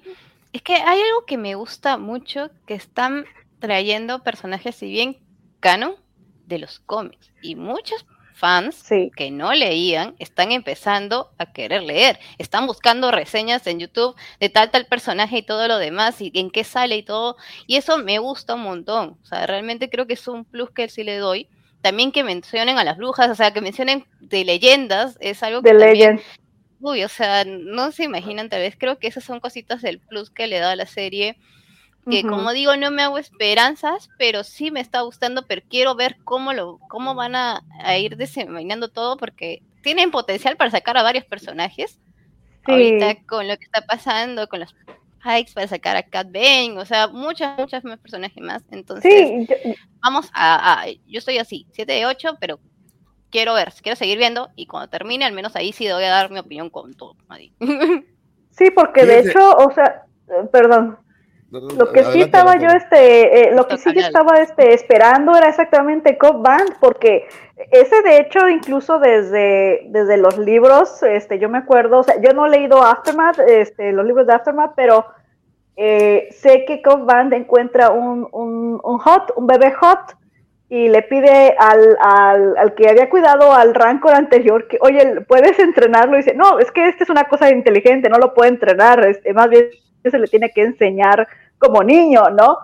Este, y pensando en eso y todo esta, este problema que tienen con lo de las facciones de este eh, en Tatooine, de que no le querían hacer caso a, este, a Boba Fett porque pues eran leales a, a etcétera, etcétera, siento que tal vez podrían traerlos, e- e- es mi expectativa, este, pero de ahí en más, eh, sí, efectivamente ha, ha sido este, algo interesante y ver qué, qué más pueden traer de, de los cómics, de los libros, de, este, de Legends. Este, es nada más como la, la, la expectativa principal que yo tengo al respecto. Este, no creo que vayan a terminar una, un- la historia bien en, en siete capítulos. Creo que lo más seguro es que están planeando más temporadas y con eso van a, este, a proseguir todavía, ¿no? Como pasó con este, pues de Mandalorian, ¿no? Vamos a ver dónde queda. Ya, ya de, de hecho parece que va, que, que, que va a hacer su cameo, ¿verdad? Ahora le toca a él hacer su cameo. Sí. Buenísimo, buenísimo. En el momento, en el momento en que vimos esas flautas, todos, ¡ay! ay, ay, Fue- Fue lo, lo mejor, el mejor final del capítulo, de verdad. Sí. Creo que todos decimos. Lo, lo- va- lo vamos a ver, lo vamos a ver todo triste, este, eh, todo depresivo. Como Gru cuando dejó a las niñas, ¿no? Sí, sí. Ah, Huyendo Vamos con el ver Dark Ah, porque también trae el Darksaber, eso sí, se supone sí, que todavía lo trae. Y todo lo de recuperar Mandalor, pues con Bocatán. Entonces ahí vamos a Sí. ver un poquito de eso. O tal vez, yo no sé, si, o sea, me encantaría que me salga Din Djarin, pero tal vez nos puede mostrar la Herrera, nos puede mostrar un poquito más de los Sí. mandalorianos que están ahí, ¿no? Entonces, sí, o sea, de verdad. Así Sí, que definitivamente. vamos. Dale, Pepe. Gaby y, y Mari, les tengo una pregunta. Bueno, Gaby, yo Dime. sé, que, yo sé que tú eres gamer. Este, Mari, Sí. no sé si tú también seas gamer. O sea, juego, pero gamer así, juego. dedicarme a hacer Twitch, no, si jugaba No, no, no, Battlefront. no, no, gamer así eh, No. de recreativo. Ah, de hobby, sí. Sí. Ahí en Ah, Left, sobre bueno. todo Left. Left 4 Dead. Aprovechando la inercia de que acaba de salir el trailer y la fecha de lanzamiento del videojuego Le- eh, Lego Star Wars de Skywalker Saga, ¿cómo se sienten? ¿Están emocionadas? ¿Quieren jugarlo? Fíjate ¿Quieren que. Yo, yo la verdad, este, ca- casi no, no, no he jugado este Lego Star Wars, o sea, este sí me ha tocado una que otra vez este que me presten un juego y ahí dos, tres horas lo juego, este, no, no soy fan, este, sé que si era, sé que sí es un juego muy esperado, este, tengo gente en Twitter que estaban desde hace un año de que cuándo va a salir el de, de esta- Skywalker Saga, cuándo va a salir el Skywalker Saga, ¿no? Y ahorita, este, cuando lo anunciaron, sí se emocionaron muchísimo, y pues yo nada más así como que, ¡ah, felicidades! Se te hizo, ¿no? Este, y pues sí, o sea, eh, se, se, se nota que pues sí le pusieron, o sea, no, no, lo, no lo sacaron así rápido, este, al ahí se va nada más para, para venderlo, entonces eso yo creo que le ayudaría, este, yo como no conozco tanto de eso, no podría comentarte bien, no sé si Mari tal vez los haya probado. Sí, o sea, de chiquita, y entonces, porque es Lego Star Wars, pero o sea, me refiero a quien no, bueno, a mí me gustan los Legos, tal vez no es que coleccione tantos, pero es verlos también en videojuegos. A mí sí me gustó, me encantó la noticia, eh, quiero probarlo y creo que es una de las cosas que más me gustó, no fue que no nos dieran solo una historia, eh, a pesar de que esté bien renombrada los Skywalkers, nos están dando la oportunidad de entrar a los nueve episodios. Obviamente ya sé cuáles voy a escoger. Entonces, este, y jugar, interactuar y todo, y me parece súper. Sí. Oh, pero me es súper cool eso. Me, y me encantó el, el tráiler que mostraba y todo, estaba bravazo. O sea, a mí sí, sí me emocionó. O sea, aparte, es un juego, ¿no? O sea, es algo que, que nos gusta, que, o sea, me parece Para súper- divertirse, no sé, la relajarse. Sí, no, Bueno. y está bien hecho. Se nota, al menos en la ani- animación, está, está muy buena.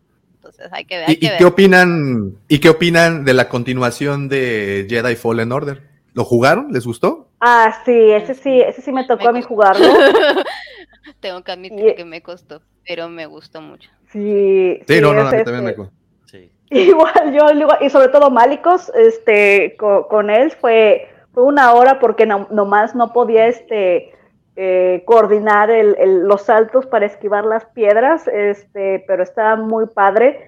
Tocó muchos temas que, este, yo esperaba que, que exploraran en otras, este, eh, temas sobre, pues, que si, si iban a entrenar a los niños, este, dónde quedaron el resto, porque pues todavía había muchos este, por ahí perdidos. Que vimos en un cómic de, de, de Vader que él tuvo por un momento la lista de los de, de los bebés y los niños nuevos, pero la destruyó, ¿no? Que la, que tenía esta de Yocasta. Entonces, eh, to- toda esa historia este, sigue muy interesante. Y sobre todo porque al principio yo no le tenía mucha confianza a Fallen Order porque yo sentía que era como que una copia de la historia de Caleb Doom, este, eh, este, porque es más o menos muy parecida, ¿no? Este, es el, es el, el Padawan que durante la, la, este, la Orden 66, este, su, su maestro lo protege para que escape y se está, está tomando trabajos eh, de, de bajo nivel para que no lo encuentren, este, tratando de, de, este, cortándose de la, acordándose de la fuerza, etcétera, etcétera. Entonces, para mí eso era, dije, ¿por qué no mejor hicieron una historia de Kanan, que ya es, ya es un personaje establecido, ¿no? Este, porque son de la misma edad, eran como 13, eh, 13 años, se supone que eran bastante jovencitos. Y este, pero pues eh, quedó bien. La, la verdad sí me gustó el juego. Y pues sí, esperando a ver este qué, más podemos ver, porque ya también tiene, ya, ya- formó a su, a su familia, a su nueva familia ahí en, en su con, con la, la ex maestra Jedi, este la bruja este de Datomir, la chava, y pues ya este, ya, ya- ya se va formando un- una nueva dinámica ahí con ellos, ¿no? Va a estar muy interesante ver qué, qué pasa. Yo, yo, te- yo confieso que tengo un pequeño crush con la, con la brujita. Este, me- se me hace bastante cute. Oye, George, ¿y tú viste más información, verdad, de eso? Sí, este, supuestamente se, bueno, un, este tuitero de nombre Tom eh, Henderson, él, ahora sí que él fue el que dio la nota de que la, pues el juego aparentemente va a salir a final del 2022 y eh, también que supuestamente ahora sí que tendremos un trailer o avance el, el día 4 de mayo, ¿no? lo cual es interesante. Este, si hay algo que, que caracterizó mucho este juego, pues fue realmente la historia y a muchos nos, nos cautivó. Digo, yo me uno dentro de ese grupo en el que la historia me gustó mucho. Siento que en algún momento ya lo platicamos, que este, lo que le faltó fue más horas porque yo no quería que terminara tan rápido. Eh, sin embargo, eh, creo que fue gratificante todo lo que, lo que nos rodeó. Eh, siendo este un personaje, pues que salió de la, pues de la nada, porque no existía y creo que se volvió muy famoso.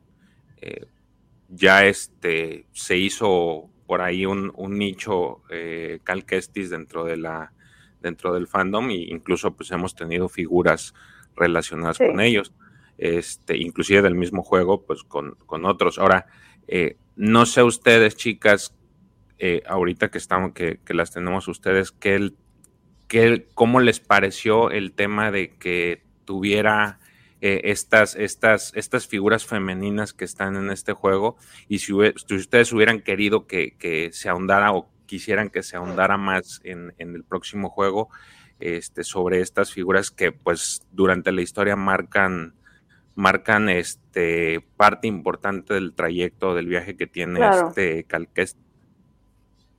Sí, este, yo creo que la verdad eh, estuvieron muy interesantes eh, por el, el estilo de, de- de juego y de historia que tenían. Este, entiendo por qué también se tuvo que, pues, eh, se estaban enfocando en, en, en Cal, ¿no?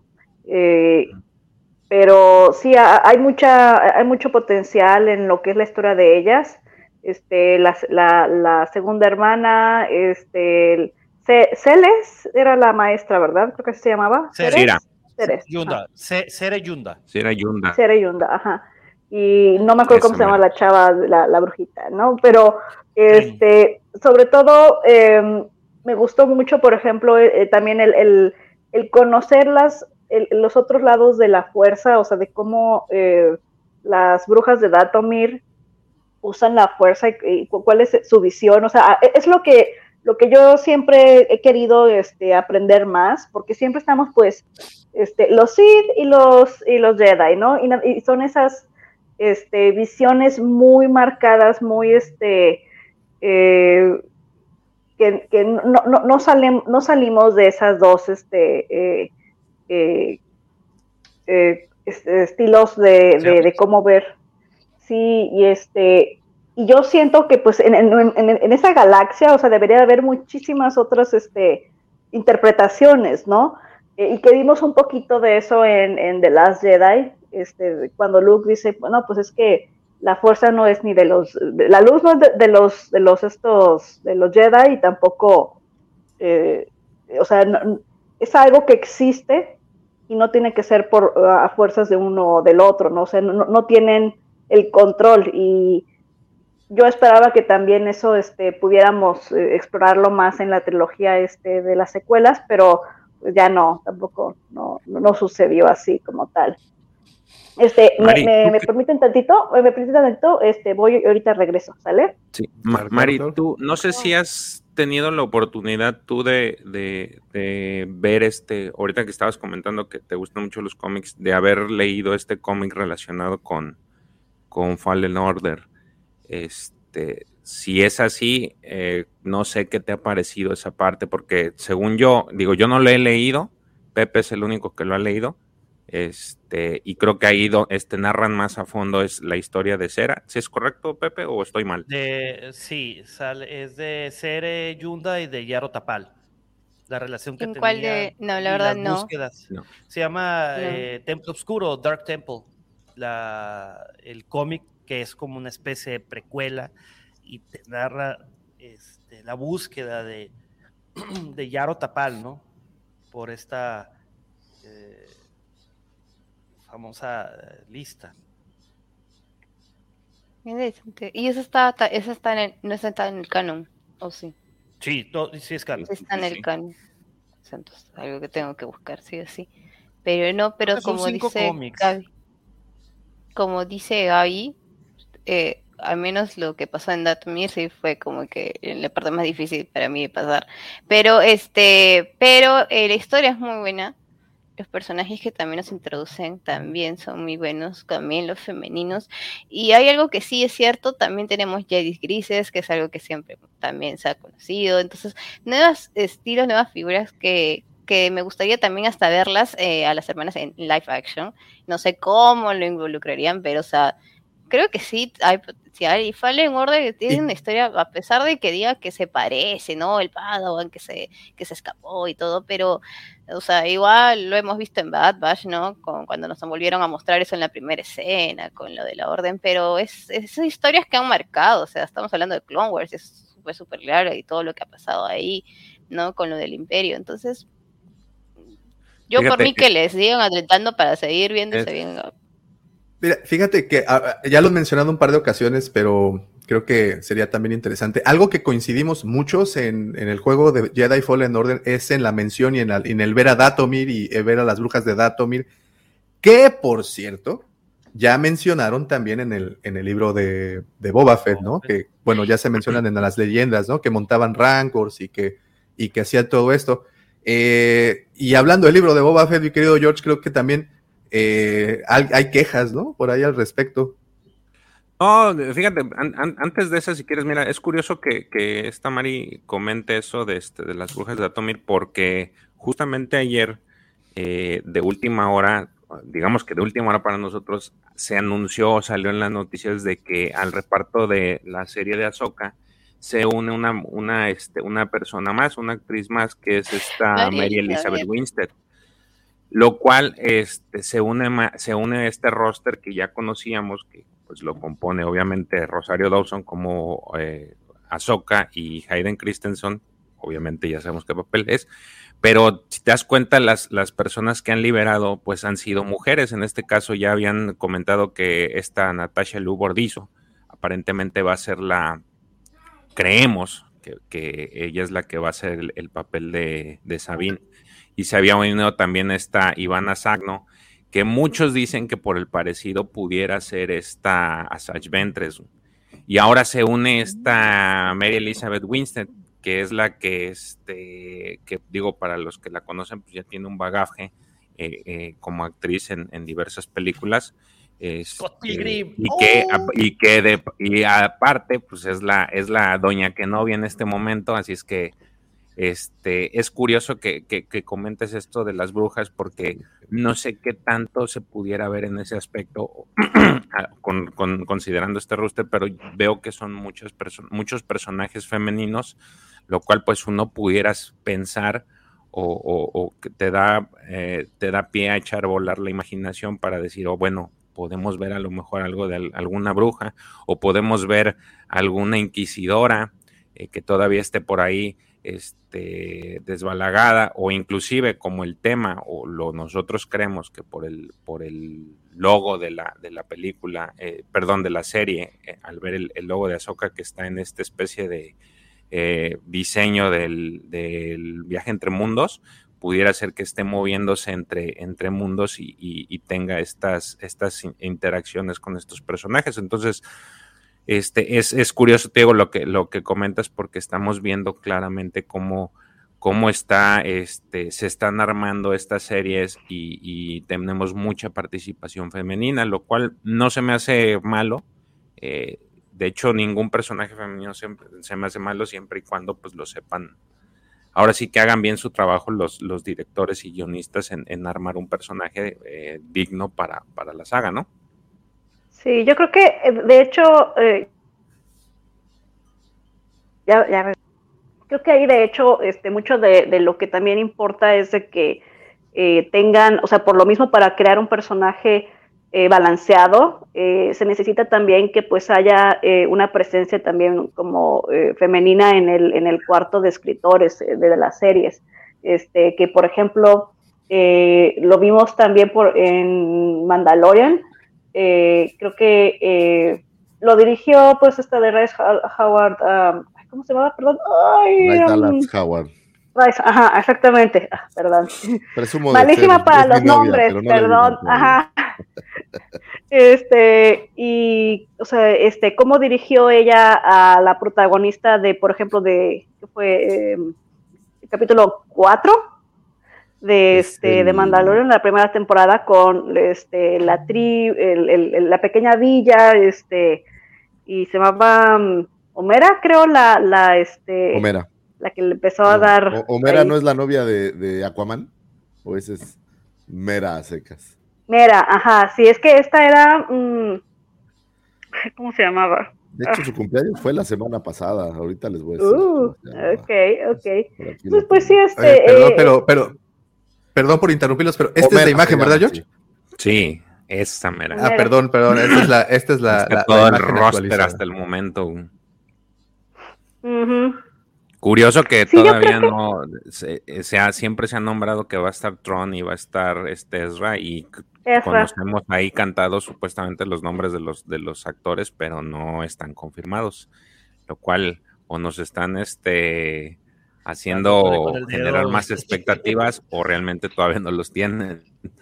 Pues sí, es que sabes una cosa, yo creo que este um, Ahsoka, um, la verdad es que yo creo que sí, siempre ya, ya, ya conocen ese, ese, eh, ese lado de mí de que yo digo que Tron y Ezra merecen su propia serie, este, porque todo esto que pasaron, o sea, son 10 años y pues ver cómo, cómo sobrevivieron, ¿no? Este, porque muchos dicen que pues con, con toda la tripulación del Quimera, este, yo soy con la idea de que para que pudieran eh, interactuar en un nivel que no haya un desbalance de, de, de, poder entre ellos, tendría que ser nada más ellos dos.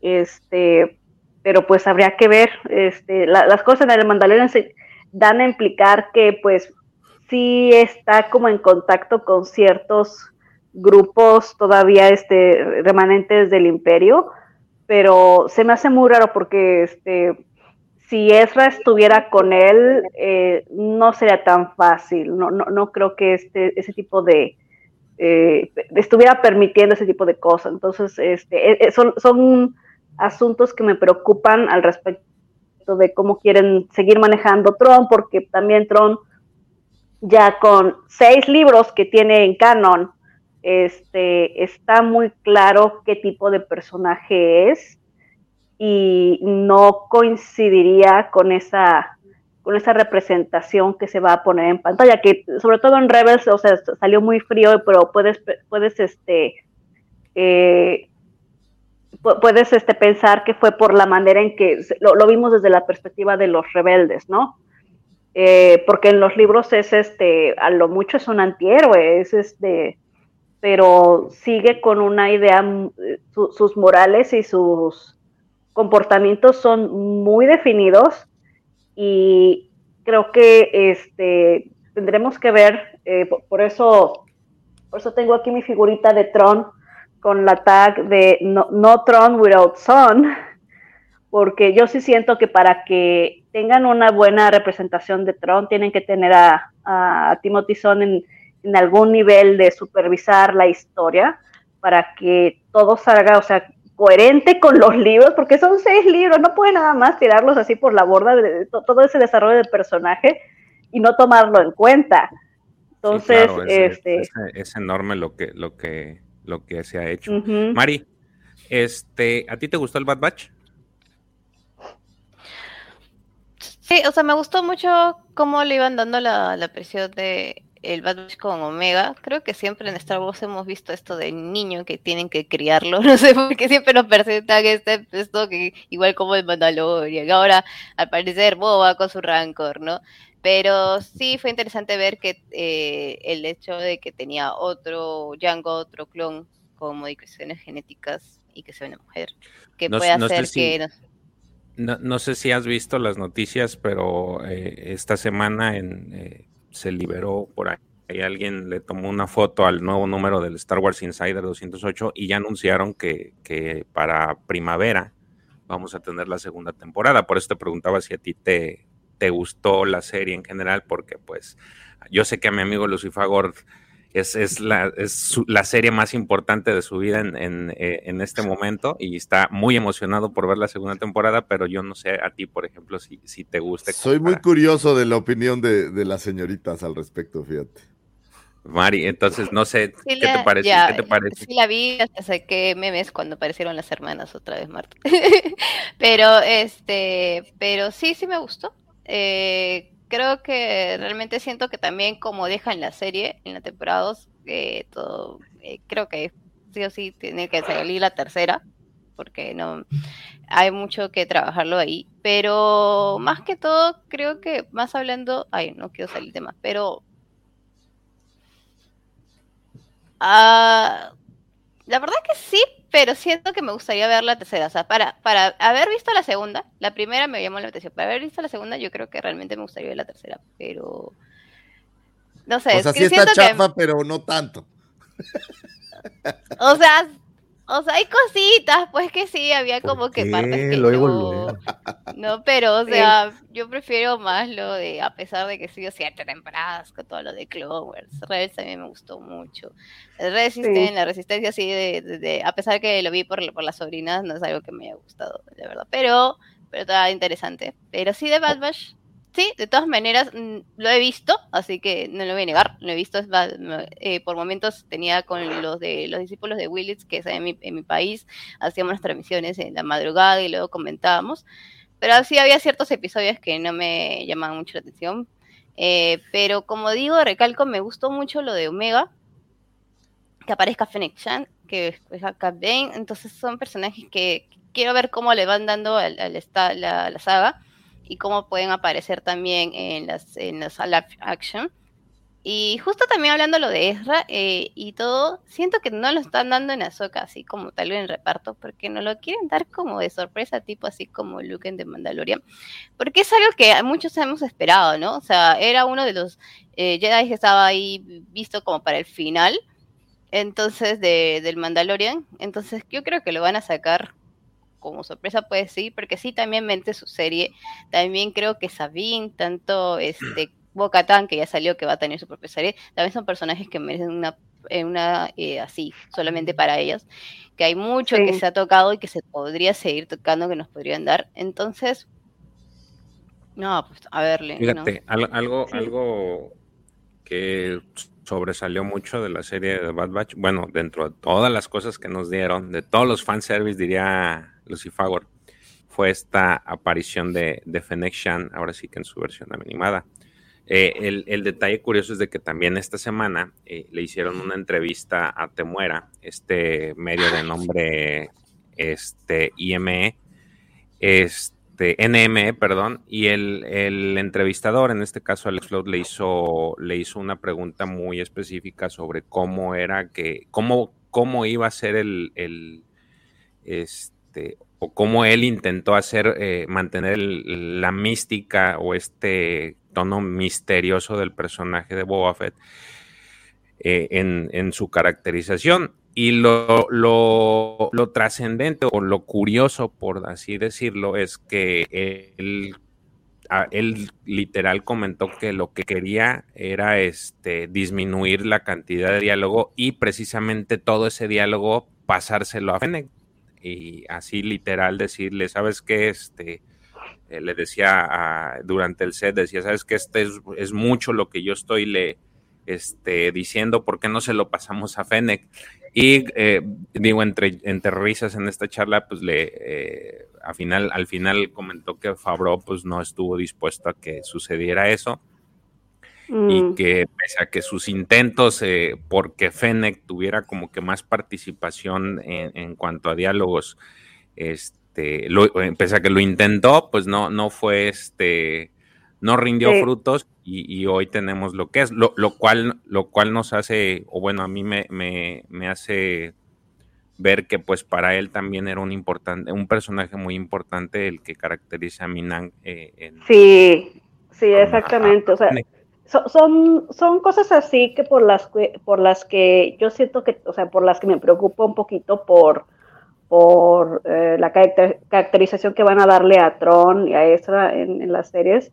Este, porque va a ser, va a ser Filoni, pero siento que Filoni está muy casado con la idea de, de eh, el heredero del imperio, o sea, la, la manera en que él aparece ahí, que creo que lo que intentó hacer Timothy Zahn fue dar la, como la primera impresión de Tron, de, o sea, es una persona, es un enemigo, es una persona este, fría, calculadora, y después dar, este, explicar cuál era, qué es lo que está detrás de todo eso y este, el por qué la gente lo siente así, ¿no?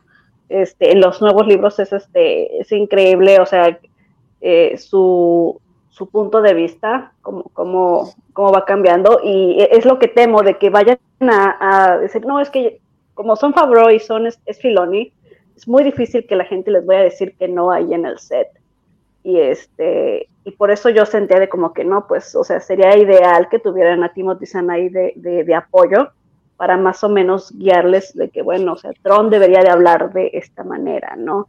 Este, o debería de hacer esto, porque como dice Temor, o sea, él, él, este, él también conoce al personaje este, bastante bien y eh, eso que él dice, o sea, hubiera sido también, eh, siento que hubiera sido mejor. Y bueno, nada más como regresando un poquito con, con, con este, el Bad Batch, Eh, no, me, no me encantó Bad Batch, este, fue, estuvo interesante, hubo capítulos igual que los sentí como que un poquito flojos. Este, yo la verdad nunca tuve, eh, nunca he sido así fan de los Ya, clones. ya tienes un agremiado, Lucifagor. No, bueno, no, no son Disney lovers como tú. Yo fui suave. ¿Me permites poner un Este- efecto de un, Yo un- un- un sonido ahí? Ah, va. Se tenía que decir y se dijo. Este, eh, mira, porque principalmente, este, ah, como yo, como yo no me metí con Clone Wars tanto, este, he visto, no he visto toda la serie completa, no, no tengo como que ese, eh, ese amor por los clones, ¿no? Porque sí hay, hay muchos fans de clones, este, por todo, por todo Twitter, por todo este, el fandom, este, pero yo nunca me sentí como que parte de- de ese grupo, este, y lo que eh, la verdad es de que sí empecé yo mal con, con la serie porque cambiaron muchísimo eh, la historia de, de Kanan, de cómo, cómo este, eh, cómo pues pierde a su maestra, o sea, y todo, to- todo lo de la historia original del cómic, de cómo fue él, este, y sí, o sea, eso me, me, sacó de onda, este, porque ya lo que es el, o sea, este, el cómic de Kanan, de First Padawan y First Blood, creo que se llamaba, este, eh, está, es, este, es uno de los, de, los pocos contenidos que teníamos de Rebels que la gente lo estaba tomando, o sea, de que, o sea, estos son las bases de lo que, de, de, de la historia del personaje, ¿no? Entonces, a la hora que, al momento en que lo pusieron en, en Bad Batch, este, como pa- para avanzar esa historia y cambiarlo, este, sí lo sentía así como que, ¡ah! ¿cómo, ¿cómo se atreven a hacerle eso, no? Este, pero pues sí, ya este, en general, pues también vimos a Hera en Bad Batch, este, que se me hace raro porque ella se supone que es como cuatro años menor que Kanan, entonces verla así alta, este, ahí en, la serie, o sea, como, como un adolescente, dije, ah, esto está raro porque no debería de, de ser así. Este, ella, ella lo conoce a él de, ella tiene 18, 19, este, cuando lo conoce a él y él ya tiene 22, una cosa así. Entonces, Oye, y amarrando este, navajas, ¿no? Entonces puedo decir que el Bad Batch Sí. está súper chapa, o sea, sí estamos de acuerdo todos. Ahora tú, el público femenino, el público masculino, hasta los Disney lovers como Davo lo están aceptando. No es cierto. Nada más porque estoy aquí viendo el, el chat, pero no es cierto. El Face. Me gustaría escuchar tu, tu opinión. de verdad. Este, no, no, no, no la hagas, no, no, no, no. porque si no, No, se termina ya. el podcast. ¿eh? no tenemos tiempo. No, Oigan, no, no, y- es tema, es de tema delicado. terminamos hablando Ah. del Bad Batch. Sí, los comandos. Eh, Hay, hay Yo- yo otra, una- este. o- o- Ah, ah, Yo tengo dale, una duda existencial rapidísima, rapidísima. A ver, y es muy importante esto que les voy a preguntar para el, para el, este podcast en particular, porque hay bandos, como en todo, hay gente que le gusta una cosa, hay gente que le gusta otra cosa, pero aquí hay, hay una definición muy clara sobre algo muy específico. Hace rato Mari, por ejemplo, decía que Holdo era un- una heroína que, pues, que te gustó, que te llamó la atención. Y aunque Davomático haga caras y ya sabe a dónde voy, yo les tengo que hacer esta No, es que no solo yo sé hacia dónde vas, es- el público, el Guampa Auditorio, todos aquí presentes sabes hacia Ah, dónde vas, por favor. Les pido que quiero- Hasta acá está diciendo. ahí está, ahí, está el, el No quiero amargar Cuidado, a nadie, cuidado. no es mi intención, o sea, no es mi intención, porque la amargura ya está en los corazones, no soy yo el que la trae, solo aflora. Pero tengo una duda muy grande, a ver. Digamos que viéramos solamente las tres películas de Disney de la trilogía, ¿no? La trilogía de. Ah, uy. Digamos que vemos esas tres. más. Acotamos a esas tres, ¿no? Y entonces tenemos The Force Awakens, Espérame, tenemos favor. The Last Jedi y tenemos Rise of Skywalker. ¿A, a qué, ¿A qué universo paralelo te fuiste, güey? Tan catastrófico, güey, que nomás existieran las secuelas, güey. Imagínate, ¿no? O sea, solo existieran eso. Contrataron a George. Lucas a los 17 años para escribir esas tres películas, ¿no? ¿Qué opinión tienen de, de- Voy a tratar de ser benévolo para no influenciar, ¿no? Pero digamos de Ujú. esa desconexión entre los sucesos de Last Jedi y lo que sucede antes y después con las de J.J. Abrams, es decir, del trabajo de Ryan Sí. Johnson. Pues. Sí, es que, bueno, yo, la- eso es como que mi, mi principal problema con lo que es este, la trilogía, que no hubo, este, no hubo un plan desde el principio realmente, o sea, se nota que lo estaban haciendo así, al, al ahí se va, este, con cada película, así que, bueno, ¿qué vamos a hacer esta película? Ah, creo que está bien poner esto y, este, pero se nota, se nota muchísimo de que tal vez no me gustó por completo la dirección que, que, tuvo The Last Jedi, pero dije, ok, bueno, ya lo pusieron, pues ahora lo tienen que, ahora lo van a tener que desarrollar y, y eso va a estar interesante, ¿no? O sea, es, este, es algo ahí este, fuera, de, fuera de serie, ¿no? O sea, es, este, es un giro este, muy diferente de lo que estábamos esperando, pero ok, vamos a ver. Y después así como que, ah, no, vamos a regresar, tenemos al mismo malo de siempre, vamos a matarlo, este, y eso va a resolver todo, ¿no? Y este, y yo me quedé así, ¿en serio? ¿En serio vamos a hacer esto? O sea, to- todo lo que se estableció, hasta, hasta la pobre de, de, de Rose quedó bateada fuera de, de, escena. O sea, yo me quedé, en serio, nada más van a, no, no van a, to- no, no van a tomar en cuenta nada de eso, como si, este, no, nada de eso pasó, este, de pronto estamos aquí todos en la resistencia, tenemos una base y, y este, y Rey se está entrenando, ¿no? Es como, se- o sea, realmente podría ser, podría saltarte realmente The Last Jedi con este de, de Force Awakens, allá Last Jedi, ah, este, eh, Rise of the Skywalker, y así como que, ay no, pues este se murió Luke en lo que fue a buscarlo esta de Rey, Claro. nada más consiguió el, el Yo- este, yo- y ya, o sea, realmente este dentro de, de, de esa de esa narrativa es como si no hubiera pasado. Y este, y, y eso fue lo que me sacó de onda completamente. O sea, yo no pude disfrutar este, la película porque simplemente, o sea, este, era, era como que una, eh, eh, o sea, incongruencia narrativa así, este, que, que yo, yo me quedaba así, yo, yo, yo, yo escribo fanfics, ¿no? O sea, yo tengo que ponerle un buen de, de este, de, trabajo en, ok, ¿por qué vamos a poner de, de punto A a punto B la historia y qué es lo que tiene que pasar aquí para que llegue a esa resolución, ¿no? O Y sea, este, mira, es como no. que, Ve, ve, ve, eh. No, Lucifagor, O genio figura. No, no, no, no, no, no, no, no. Mari, ¿tú qué opinión A tienes? Se- ¿Qué se ve que piensas diferente? Mm, No tanto, o sea, lo que pasa es que el fan es bien tóxico. Y o Oye, sea, en oye, no. sentido de... Toma. Mari, no, es que es verdad. yo soy una de las personas que Ya ves, comes y te vas, Lucifagor. O sea, es que es cierto, y hasta para nosotros las chicas con mucha más razón, porque uno habla de Star Wars y ya hasta te empiezan a cuestionar de todo y decir, a ver si sabes realmente, ¿no? Entonces, este, pero eh, lo que hizo las, pues, las secuelas es dividir más al fandom de lo que ya este, estábamos medio así, ¿no? Ujú. que sí eh, se ha luchado mucho por salir de eso con The Mandalorian, porque por algo siempre lo voy a seguir con The Mandalorian, eh, bueno, Mandalorian, y entonces, eh, ¿para qué rascar esa herida? Que al menos yo sé que la opinión de todos tenemos la misma, o sea, al menos nosotros que estamos acá y que hemos nacido con tales películas, que hemos ido a ver el cine con tales, tenemos las mismas críticas a la secuela. A muchos le han, las nuevas generaciones le han encantado. He visto sus comentarios defendiendo parezca a espada y espada a Rey, a Kylo.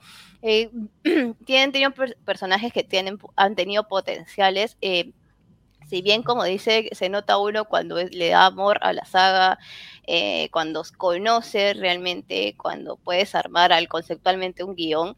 Eh, George Lucas también, este, en la trilogía original, muchas cosas no sabía cómo dirigirla, lo fue cambiando Sí. de, por ejemplo, el episodio 3, eh, perdón, del 4 al 5, ¿no?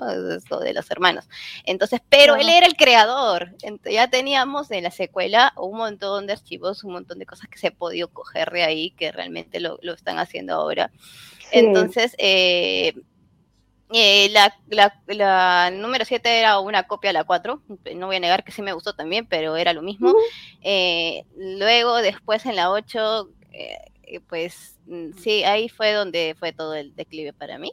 Este, tal vez de lo que, que esperaba. Y sobre todo porque para mí, eh, si bien también he crecido con Leia, con Darth Vader, para mí Luke es un personaje que me encanta, me encanta un montón. No se imaginan cómo he llorado de Mandalorian, de verdad. Yo estaba en la madrugada gritando, eh, acá eran las 3 de la madrugada gritando, llorando.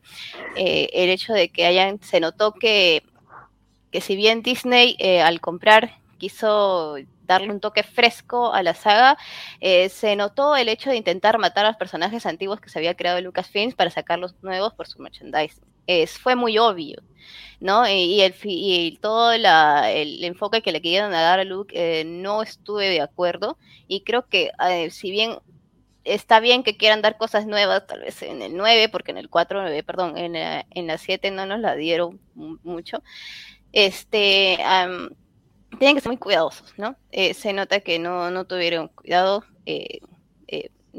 no supieron cómo abordar guion, eh, ya nos dieron lo que nos dieron y base a eso hay que trabajarlo porque es canon, ¿no? Entonces Sí. hay cositas que ya no se puede reparar, pero lo están haciendo bien con, con el Mandalorian, o sea, ya, y, y como digo otra vez, puntos de la secuela, que también digo, para mí, yo, eh, la 9 solo la vi una vez, y mm, con decirles que no la voy a volver a ver, ¿no? Por más que, por más que me obliguen, ¿no?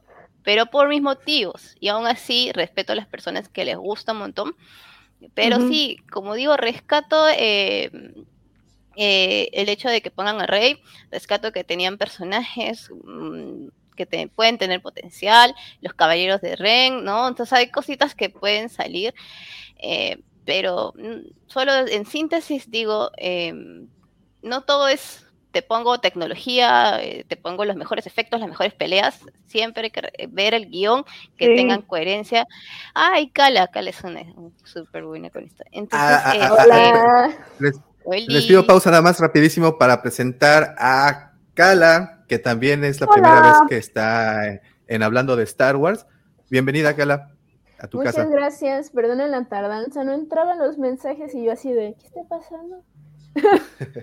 Pero bueno, Oye, y entraste, Estamos y destrozando entraste en el el, eh, episodio 8. entraste en una parte un poco álgida, Estamos entonces ahorita, ahorita queremos Ah, escuchar va. tu opinión. va, pero pues adelante, Mari, por favor. Para continúa. terminar, porque ya estaba terminando mi idea, estaban tocando las secuelas, que es un Mm. poquito de lo que ya nos ha dividido un montón el fandom y eh, fue sido una guerra bien tóxica ahí. Pero creo que eh, ya son cosas que debemos sanar nosotros, Oh. al menos los puristas, tal vez un poquito, y dar este con ojos positivos a lo que se ha trabajado en el Mandalorian adelante y con todas las series que están sacando acá para el 2022 que ya eh, podemos hablarlo en crítica, pero vamos a tener opiniones eh, diferentes y yo creo que para mirar para adelante nada más. Me gusta el trabajo que se está haciendo Claro. realmente ahora. Disney sí, con Filoni Ah, y un Favreau. Ahora sí, rapidísimo, eh, porque no hemos tenido oportunidad de presentar a Kala. También alguien que vive eh, su fanatismo de una manera muy, muy, muy particular y muy fantástica. Eh, Kala, ¿qué es lo que... eh, pues adelante, preséntate. Bienvenida. Ah, bueno, Para- pues soy Kala.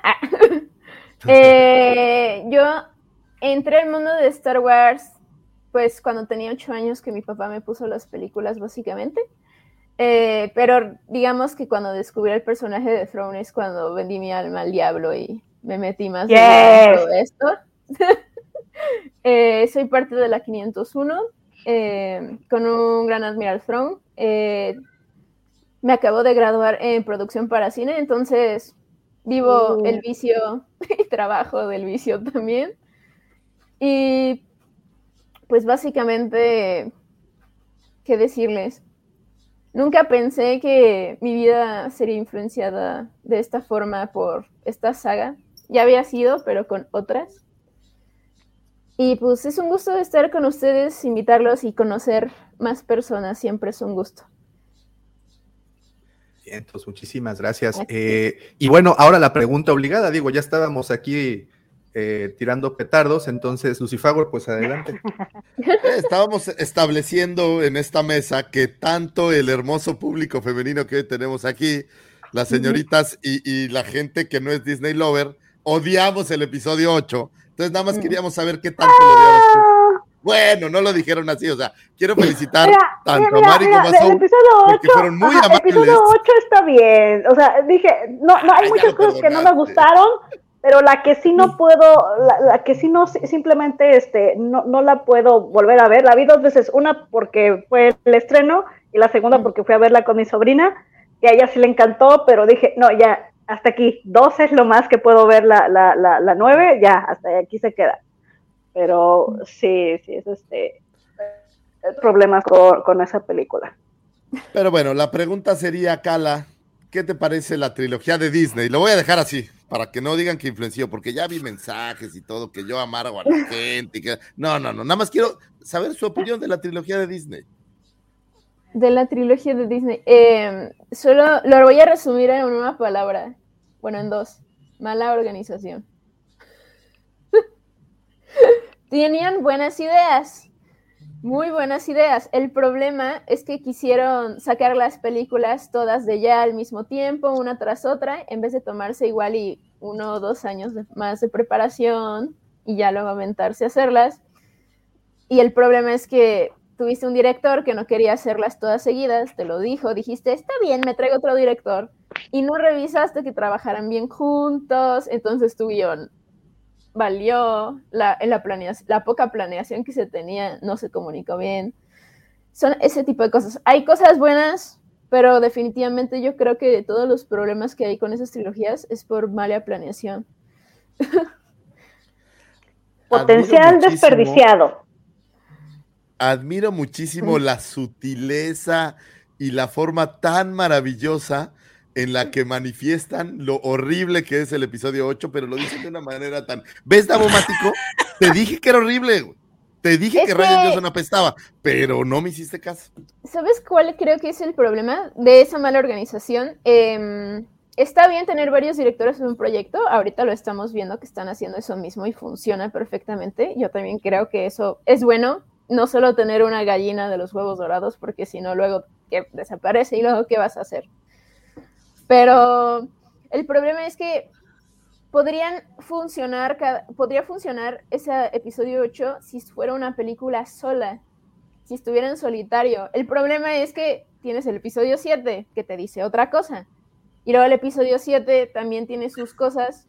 El problema es que se les olvidó que no era una página en blanco exactamente. Sí, les dieron la libertad de hacer los que ellos querían, pero se les olvidó que se tenía, algunas sí eran secuelas y tenían que respetar pues, ciertas consecuencias de que habías visto en episodio 6, básicamente, ¿no?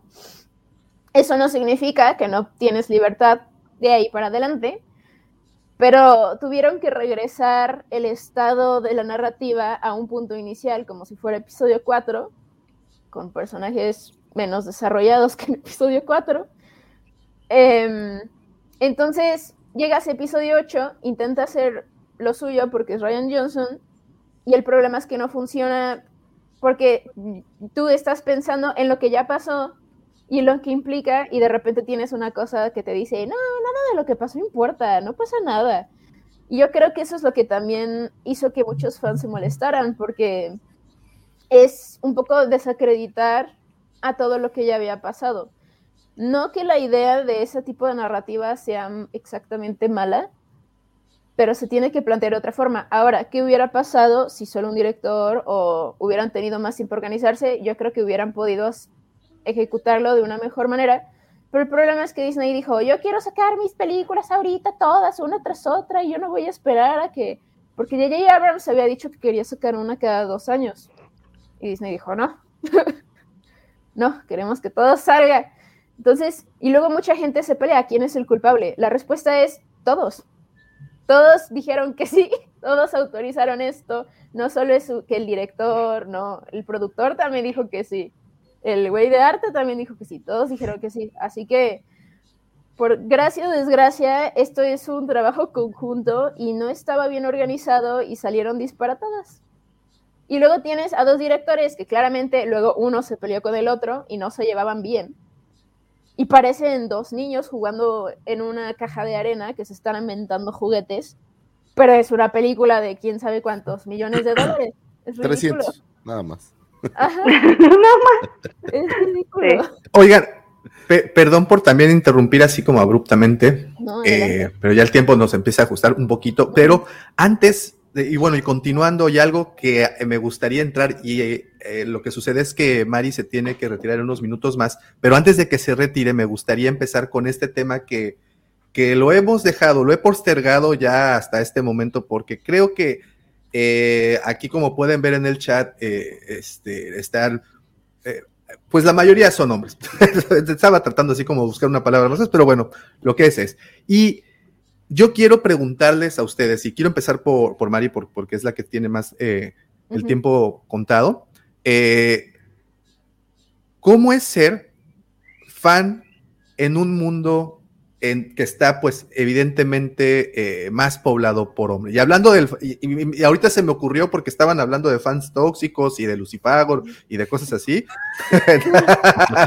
Entonces, pues, les digo, eh, esa parte tóxica del delito. fandom, de ese- de esa parte tóxica del fandom, ¿a ustedes de qué manera las ha llegado a afectar?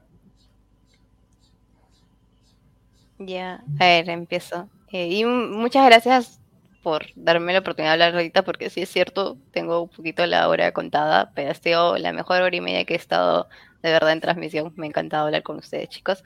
Eh, en mi caso particular, porque sé que cada persona tiene su experiencia, eh, en mi caso particular, eh, eh, al menos cuando yo he estado en los blogs, en Twitter o en los grupos en Facebook, eh, sí he notado mucho que como que los chicos se emocionan. Un ratito, perdón que están. Un ratito. A ver, ¿Me das un ratito que tengo que pasar algo? No te Alguien me preocupes. disculpa. no, no ¿en te serio? preocupes. No, no te preocupes, no te preocupes, adelante. Eh, Bueno, les, les- les- les dejo la misma pregunta a Kala y, y. Sonova. Ustedes como, como, como, como chicas, obvio, y es que aquí viene la... ¿Y por qué? Apenas eh, una chica eh, publica una fotografía en algún grupo, en una fotografía de ella misma, en tu caso, Kala, que eres cosplayer y que, y que pues evidentemente tu, imagen está circulando por, por varias partes. Eh, obviamente el, el comentario que sale es, eh, hola linda, ¿te gusta Star Wars? Entonces, ese tipo de cosas abunda. Ah, regresamos. Sí, súper, ya. Eh, bueno, en mi caso sí he notado mucho, este, tal vez como que te juzgan porque tal vez mm, por ser mujer, este, así hablando crudamente, pero es lo que a mí me he experimentado, que tal vez no sabes mucho. En mi caso también me veo muy joven, entonces muchas veces también han pensado que no, que no sé, que es monería o cosas así. Eh, pero me, me ha gustado mucho porque recalco, hay muchas chicas en el fandom, creo que mucha ignorancia también un poquito porque son, hay un montón de chicas que les gusta Star Wars y que realmente saben que no son cosplayers solamente, ¿no? Y aparte que muchos dicen cosplayers, hay muchas cosplayers como Kala, que le tengo un montón de admiración y ya he compartido otra información antes. Hay otras que piensan cosplayers, ah, se van a vestir súper sexys y todas esas cosas, cuando no solo es eso, eh, son fans que sabemos que podemos hablar. Entonces, muchos prejuicios, he encontrado muchos prejuicios con lo del sexo, de, con el sexo femenino. Eh, también, eh, a veces uno, cuando yo he comentado, sobre todo como digo en los grupos, eh, venían las solicitudes de amistades, que acoso, que sí me ha pasado, eh, Sí. que es horrible, mensajes que hasta uno no, no quiere leer. Entonces, este, solo por el hecho de que que me gusta la saga y también un poquito romper el paradigma porque yo he encontrado un montón de chicos que no les gusta Star Wars. Ah, ¿no? Ah, entonces no solo, o sea, creen que solo las chicas no les gusta Star Wars, hay bastantes chicos que tampoco les gusta que yo he querido hablar y es como que yo les digo, oye, vamos a ver tal esto, vamos a hacer lo otro, porque a mí me encanta eso. no, no, Y, no. y- Ajá. y no, ay, y- o se duermen en la película. Entonces, creo que es romper los prejuicios, los paradigmas. eh, también ahora que estamos, nosotros somos creadoras de contenido, yo quiero también dar un contenido que no sé mucho, este que sea más información, que rompa ese paradigma que tienen que las fans, que esto, que se, se- aunque no quieran, se lo ponen un poquito más sensual cuando no es así. Eh, y, y- y dar nuestro punto de vista, como tú has visto, hasta tenemos un poquito más de tino para hablar de cosas, porque de por sí la, eh, creo que estamos la mayoría de acuerdo que no hay tanto que ser tóxico más en lo que ya hemos vivido. Y ver las cosas positivas, ver los errores y, todo lo demás. Entonces, eh, mi presión sí ha sido un poquito, pues, eh, creo que más, este, con lo que hablo, que sí he tenido roces con fans mm, varones, eh, prejuicios de que mm, creen que no sé, eh, y mm, y que no hay muchos este, creadoras de contenido, o sea, hay, hay bastantes, pero eh, creo que hay que estar, sí, sí, hay que estar ahí, ahí, ahí y que, que sepan lo que realmente queremos eh, dar. Pero, pues nada, yo siento que ya se está rompiendo más las barreras, más todo eso, pero es mi experiencia, ¿no? La que yo he vivido, no sé si todos, pero sí. Ah, claro. Pero bueno. Sí, si no te molesta, este, quiero ver Benito porque también ahorita tengo que checar unas cosas rápido, entonces mejor lo, digo de una vez. Eh, rapidísimo, eh, Mari, muchísimas gracias por habernos acompañado. De verdad que qué linda plática y qué, qué padre que seas una fan eh, tan de hueso colorado, como decimos aquí en México. Muchísimas gracias por tu tiempo y esperamos de verdad que nos vuelvas a visitar Claro que sí, yo encantada. Sé que ya he compartido con Dabu una transmisión, si no me equivoco, con Kala también. Encantada de volver a estar acá con ustedes en la cueva del Guampa. En verdad, muy emocionada, un honor. Así que nada, cuenten con eso, definitivamente. Me encantaría más. Que nos dieran más oportunidad, como dicen, a las voces femeninas para hablar un poco de esta saga que nos encanta mucho y desde niñas. ¿ah? Dale. pues, Mari, muchas gracias. Cuídate mucho y que tengas un excelente sábado. Cuídate mucho. Bye. Bye, bye. Muchas gracias. Ahora sí, Gaby. Ah, bueno, ok. Bueno, este, pues yo no sé, uh, ¿cuántos años tienes tú, Calab? Este, si, si no es un no, no hay problema, 24. Ah, ok. Este, sí, es que como yo, eh, el fandom de Star Wars, yo siempre también lo había considerado un poquito cerrado, o sea, este, eh, yo tengo 37. Entonces, este, mi interés de Star Wars fue incluso antes de que estuviera en internet y ya cuando pude entrar, este, sí veía como que, este, eh, yo apenas estaba empezando, no tuve acceso a lo que eran los libros de Legends, este, entonces muchas de las conversaciones, este, se giraban en torno a eso, o sea, fue también, este, aparte de, de lo poco que podía yo hablar de las películas, o sea, había mucho que, pues, me dejaba fuera, ¿no? Entonces, este, por mucho tiempo simplemente pues no, no, no, me, no me involucré con el fandom directamente en los foros en aquel tiempo, o sea, principios de 2000, ¡ah! este, pero ya ahorita que cuando ya me metí bien a lo que es este, eh, el fandom como tal, fue con Rebels y por fortuna el fandom de Rebels es muy abierto, es muy, es muy amigable este, también hay este, problemitas ahí, luego este, personas tóxicas, pero yo siempre me fui directamente al, fandom en inglés y el fandom en inglés de, de, Rebels hay muchísimas mujeres. Este, la mayoría de las artistas de fanners, de este, fanfic, de escritoras son, mujeres, entonces este, yo no tuve problema para encontrar como mi nicho, o sea, mi, comunidad, pues, y siempre nos hemos mantenido gracias a eso, o sea, ese grupo de mujeres, o sea, eh, al estar eh, en público en Twitter o en Tumblr, eh, atraemos gente de, pues, personalidad similar o ideas similares, este, a, cuestiones de que definitivamente no aceptamos gente tóxica, gente que, que, este, que acecha, este, stalkers o, o gente que, que este, que te moleste por los mensajes, o sea, ya tenemos como que una, una manera de lidiar con ellos y que por lo que he notado es de que mucha gente, muchas sabas seguramente que nada más este, estar en el fandom en, español tienen muchos problemas porque sí hay todavía mucho, la verdad es que sí hay mucho machismo este, aquí en lo que es este, el fandom en Latinoamérica y eh, generalmente así como que me mantengo a una distancia este, segura para no tratar de pues eh, eh, llamar mucho la atención también porque este, eso también puede generar problemas. Entonces, este, también por lo mismo, mucho de todo lo que hago es este, en el lado en inglés. este, porque ya tenemos como que una idea de cómo, cómo este, tenemos que manejarnos, ¿no? Cómo tenemos que presentarnos y cómo hay que respetar a la gente, ¿no? Este, pero sí, de todas maneras, incluso allá, eh, obviamente tenemos a, los que dicen, ah, tú no sabes nada de Star Wars, ¿no? O sea, este, o a ver, ah, dime este de tal personaje que pues sí, o sea, yo, yo la verdad, yo soy muy honesta, este, este, yo, yo tengo mi, licenciatura en Tron y en Rebels, este, fuera de eso, sí, ¡ah!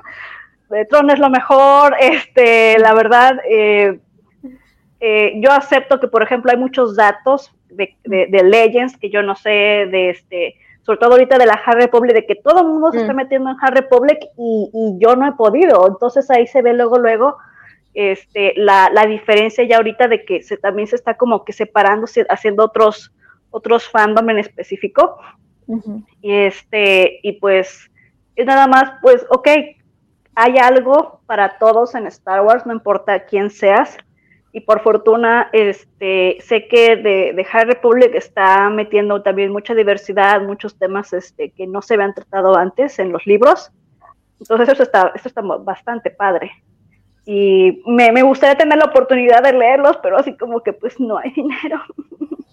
este, pero ya veremos más adelante. Y eh, yo he tenido una, una, este, una experiencia eh, hasta, o sea, hasta donde yo sé, bastante eh, afortunada de que no he tenido eh, eh, problemas de, de en, en, mensajes privados que, que, manden este hate, ¿no? Que, este, que te manden mensajes de odio o que te estén este nos esté, que me estén este acechando o algo así, ¿no? Pero sí sé de muchas otras que han tenido ese tipo de, de, de, situaciones y que han tenido que o salirse de, de, la red social, o sea, cerrar la cuenta, ponerla en privado o simplemente como que dejar de estar posteando durante un tiempo porque sí les, este, les cayeron muchas cosas feas por ahí. Cala, ¿tú, tú has tenido malas experiencias eh, en, este, en esta misma tema?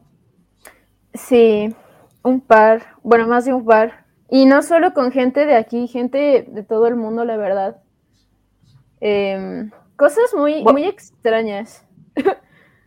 A ver, ¿qué? Ay, ay creo que. Ah, ¿qué pasa? Ahorita vengo, ahorita vengo, ahorita vengo. Este, cosas muy, un poco extrañas. Desde gente que tiene algún king extraño con la morra que se viste de throne y le dicen, mi granat, mira, te amo. Y yo de, güey, no sé quién eres.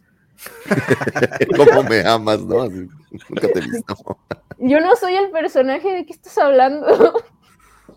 cosas, cosas así. Eh, también siempre llegan y lo primero que me preguntan, ah, ¿te gusta Star Wars? ¿Sabes de esto? Es como de, oye, ¿no me puede gustar y no saber todo? Claro, hay cosas, claro, claro. hay partes que sí sé, hay partes que no. Ahorita hablando de High Republic, intenté leerlo, no pude. A mí no me gustó mucho no es para mí tal vez, pero hay otras cosas que sí, pero sí es como de, ay, ¿no sabes una cosa? Entonces no eres fan. Y entre chicos yo veo que llegan y dicen, wey, ¿te gusta Star Wars? Sí, ah, qué genial, y ya, se acabó. A mí me no los ponen hacer... a prueba, ¿no? O sea, es lo que te dice, como que te Ajá. están probando. Me prueban como fan y es como de, oye, hay fans que solo han visto las películas. Claro. Incluso en la, porque me dicen, en la Legión, en la Legión, todos son super fans, ¿no? Yo de, hay un, hay un dude que ni siquiera ha visto Rogue One. Puedes ser fan oh. y no haber visto todo. Puedes gustarte una cosa, pueden gustarte 20 cosas. En, es, hay tanto contenido y es tan variado que, que es, es, válido. Y decir, oye, no me gusta esta parte, me gusta esta parte a mí, me enfoco ahí y se acabó. Y con, en cuanto a la cosa, pues sí, incluso de otras chicas, porque lo ven como una competencia una competencia de era yo la chica en el grupo y todos me amaban porque sabía de eso y yo es como de, y ahora que ya creo yo que hay muchas más chicas que se meten a esto, por lo menos sí lo he estado viendo también.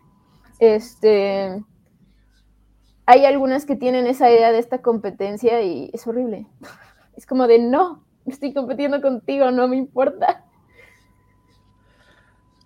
O sea, todavía hay como prejuicios dentro de, incluso en, o sea, en, en la gente que es fan tiene todos estos prejuicios de si una mujer le va a gustar o no, o si sabe o no sabe, digo que me parece El una mayor verdadera... odio que me han tontería. dado a mí es porque interpreta un personaje que es masculino. Y yo les digo, es un alien. ¿Tú eres un alien? Excelente respuesta. Es un alien. Sí, sí. No sé si es vato, vato. Che periodicazo en la jeta.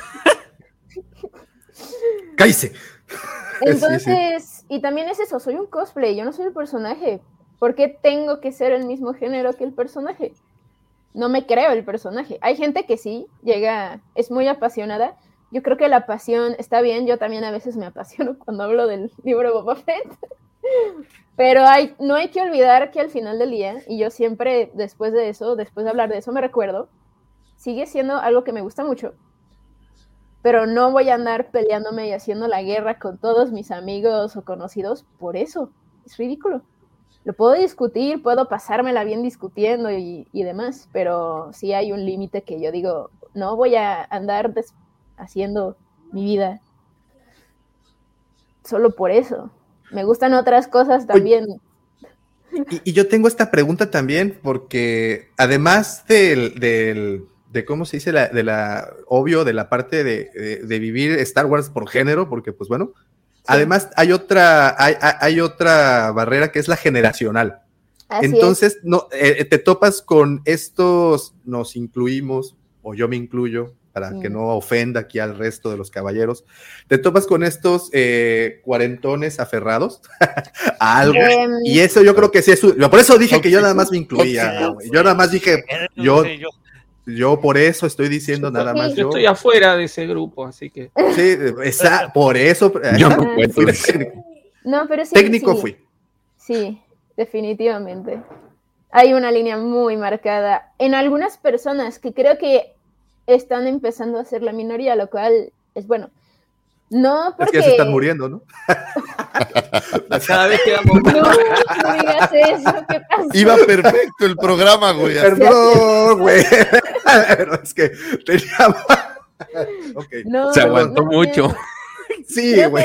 mira, creo que es lo siguiente, porque están recordando buenos tiempos. Recuerdan buenos tiempos, recuerdan lo mucho que se divertían y cómo se sentían, y obviamente quieren emular esto. Entonces ves que llega el niño nuevo con su playera de las secuelas o alguna otra cosa, y pues tú piensas, porque que para ti no es la, gran cosa.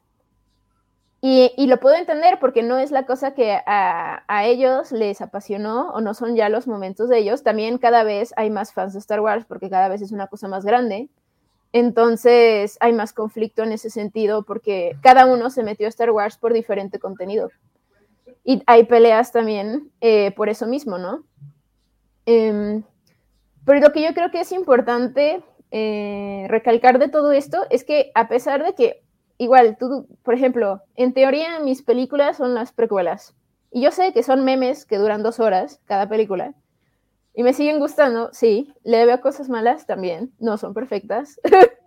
Em, pero no importa, tú compartes una pasión con la otra persona, es diferente. Yo creo que sería mejor, oye, enséñale por qué te gusta, no tienes que atacarlo para decirle, oye, ¿cómo que no te gusta esto? ¿Por qué no Eso, te fíjate. gusta lo mismo que a mí?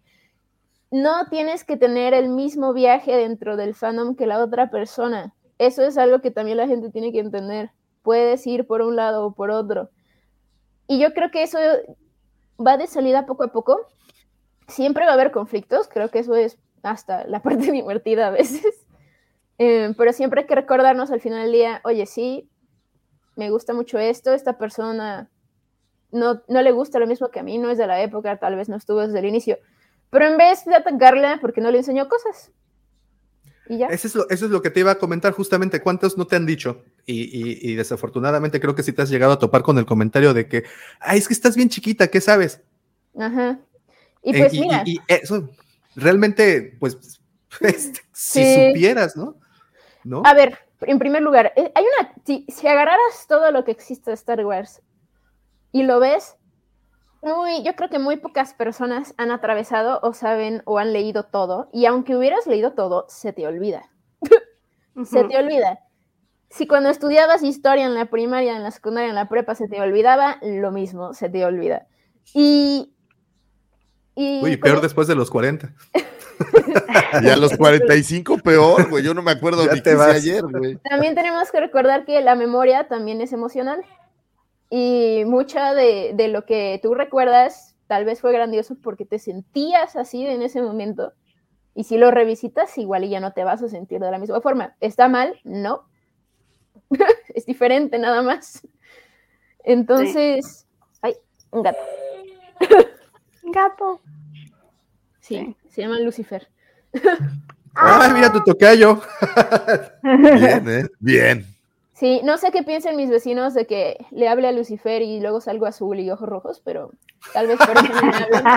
Oye, que por cierto, por cierto, por cierto, Yo qué bueno que tocas ese tema. El, el profe tenía una duda, profe. Ah, No, bueno, yo este, viendo tus cosplay, ¿no? Que realmente es maravilloso cómo, cómo te, te caracterizas. ¿Cómo haces los ojos? son los Porque, pupilentes. digo, ¿usa Photoshop o realmente No. se pone algunas lentes o algo? Porque es, este, me llamó Esa duda la traía el profe desde, rojos. Sí, sí, desde sí. ayer. Este, no, uso los pupilentes más grandes y horribles de la historia que me cubren todo el ojo. Es como una moneda de este tamaño el pupilente. De hecho, a mí me quedan un poquito grandes y eso es lo que uso para tener todo el, todo el ojo rojo. No es, Oye, Cala, no perdón, es obligatorio, perdón, ¿eh? eh, ¿puedo, ¿puedo Claro. compartir tu, tu Insta para que vean de lo que estamos hablando? Claro. A ver, para, para, ¿Y no es para que molesto sepan. este cara? Eh, mira, debo de decirte, he usado también pupilentes normales. Los que a mí me han dolido más son los medianos que los grandes. Los grandes, lo único es que veo borroso, no veo. no Oh, oh, oh. Miren, este no Excelente. claro, pero sí. Padrísimo. Sí. ¿Qué tal? Pero no son pupilentes. Y se supone que solo puedes usarlos seis horas, pero a veces tenemos eventos y los uso dos. Ay, no, no, no, no, no, no. Gaby, Gaby está en shock. más de seis horas. Sí, Gaby está sí, en sí, shock. Pues es que los eventos con la Legión a veces duran mucho. Y yo me tardo cinco horas en pintarme, más o menos. Y los traigo desde la mañana. Entonces, si hay un Desde evento la a las nueve de la mañana y estoy yo, me despierto a las dos de la mañana a pintarme. Oh. Sí. Y para los Está que nos muy escuchan, padre. eso es pasión. Estamos Ah, mira, ahí está. Eso es- ¿Cuánto Todo tiempo tardas? Yo Cinco cinco horas. Puedo tardar Oh, tres, ah, pero no me queda tan bonito. y prefiero ponerme base. mi musiquita, mis videos y estar ahí tranquila. Sale. Oh, no manches. Pues ya de por sí también le puedes hacer de, de, Arlani, ¿verdad? Arlani. Estoy haciéndome, ya tengo el uniforme de Aralani, solo me falta el cinturón. ¡Ay, genial! Tengo un sueño en donde Aralani está en la Legión 501, pero está un poco difícil porque no hay referencias. Ah, Sí. Nada más el puro póster que tenemos de, de... El póster y el cómic. Ajá. Ajá, Pero Ajá, no me importa, yo lo voy a registrar. Si en el futuro se da, alguien más verá que yo lo intenté y alguien más podrá acabar lo que yo empecé. Vale. Oye, ¿hay, hay, hay muchas chicas en, en la Legión? Sí, pero de todas formas los porcentajes no son tan altos. O sea, no es 50-50. Por ejemplo, mm, en los oficiales te puedo decir números exactos porque yo ando ahí con ellos. Con los oficiales tenemos... mm, mm, busco el número. Hay 1047 mujeres de los oficiales y 470 de crew. Y los oficiales son más o menos un poquito más de 3.000 personas alrededor del mundo, así que es un tercio. Pero los oficiales tienen la tasa más alta de mujeres dentro de la 501. Yo creo que en los otros destacamentos generalmente es como un 20%. No llegan a, a hacer eso. Ajá. Aproximadamente. Sí, Pero es que creo que... incrementando poco a poco. Es- Este creo que también es este es uno de, eh, gracias a que el cosplay también se da mucho entre mujeres. Entonces, eh, eso es una de las razones por las que yo creo que también hay este un poco más de representación ahí este, de mujeres. Oye, Gaby, porque- pero por ejemplo, en, en- en tu caso, eh, que, Ujú. que- que- que arrastras el- la pluma o, o- o le pegas duro al teclado, eh, Sí, claro. el, el mundo del, es- de- del literario de Star Wars, hay, hay, muchas, hay muchas chicas, ¿correcto? Hay muchas Sí, mujeres. este, eh, pues, digo, exactamente. Claudia Hay- Gray para hay- empezar, ¿no? Ajá. Ah, sí, claro. O sea, en autores sí hay bastantes mujeres, sobre todo ahorita. Este, eh, The High Republic es este de, de lo mejor que le ha pasado, digamos, a la saga en ese sentido. Este, pero, por ejemplo, también hubo la- los libros de Leia de, este, de cuando estaba joven. Esos también estuvieron muy padres. Pero en general, por ejemplo, en el lado de fandom, este, sí, la mayoría de, los que, de las que escriben fanfic son mujeres. Creo que fácil un 80%, o sea, sí hay hombres. Este, pero se da más, o sea, este, ya tiene como que, digamos, un estigma de que el, el fanfic es ya es desde las mujeres, ¿no? O sea, Ajá, antes sí, eh, este, he, he entrado a los foros este, más antiguos y sí se notaba que había todavía, mm, ah, sí había como una, un 40, 50%, digamos, también de hombres que escribían antes en Legends, sobre todo, este, pero como que sí ya cuando se, se ha estado abriendo más y ha estado atrayendo mucha, este, mucha escritora. Entonces, este, eh, y, y- y eso también ha dado hincapié de que, pues, esa es, es la, la única manera en que podemos poner, este, muchas veces nuestra diversidad o, este, lo que queremos ver en pantalla. Entonces, esa ha sido como que, eh, yo creo que es una de las atracciones que, que, que por las que tienen también tantas mujeres, que podemos darnos ahí a, a, este, a, de- a- mostrar el tipo de historias que queremos ver en pantalla.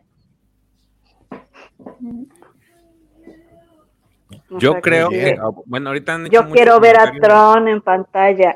Yo tengo miedo, tengo sentimientos mezclados. Eso. A ver, a ver, a ver, a- a ver, Diciendo.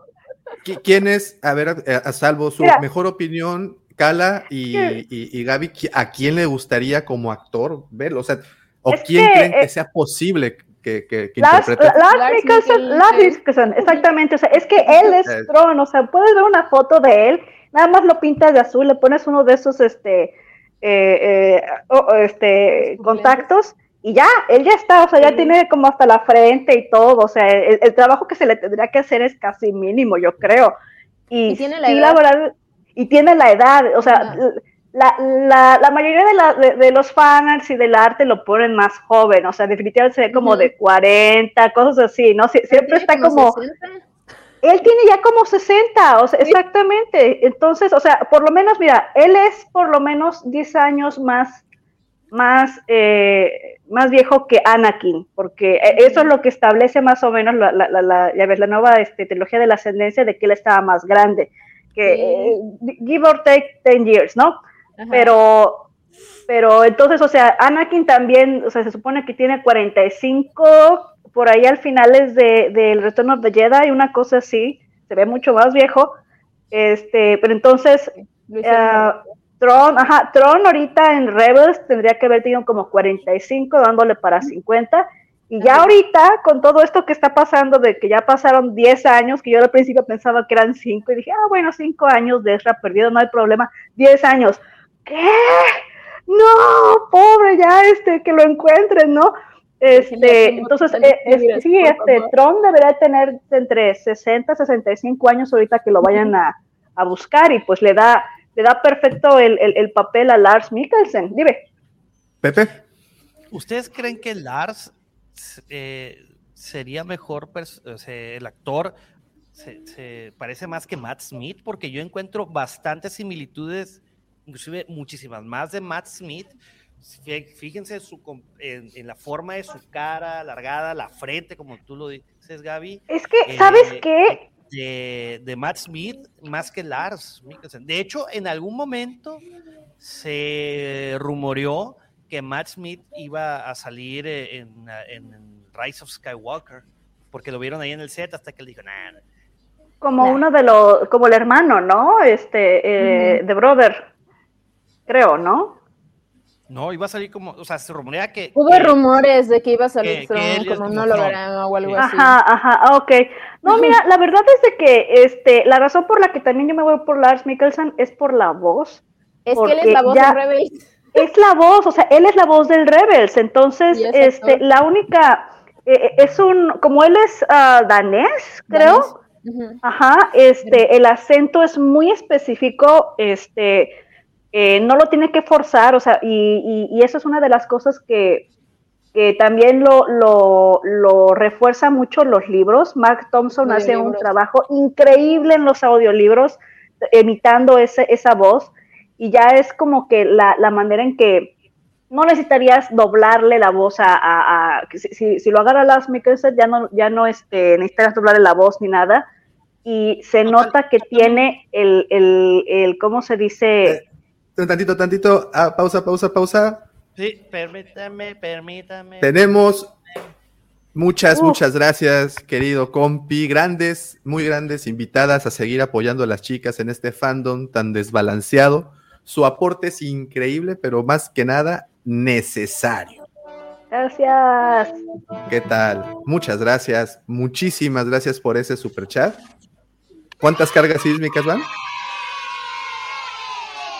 No, ¿sabes qué? Te cambio las cargas sísmicas, te cambio las cargas sísmicas por un guampa saludo, güey, porque hace, perdón, una guampa señal que hace mucho que no, no hacemos. Ay, que las chicas hagan una guampa creo señal que- sería maravilloso. ¿Cuál es también. esa? No la sé. Como saben, el guampa tiene sus cuernitos por acá, entonces hay que hacer como un gruñido. Ah, a las tres, es a las tres. Una, dos, tres. Y Davo se frició.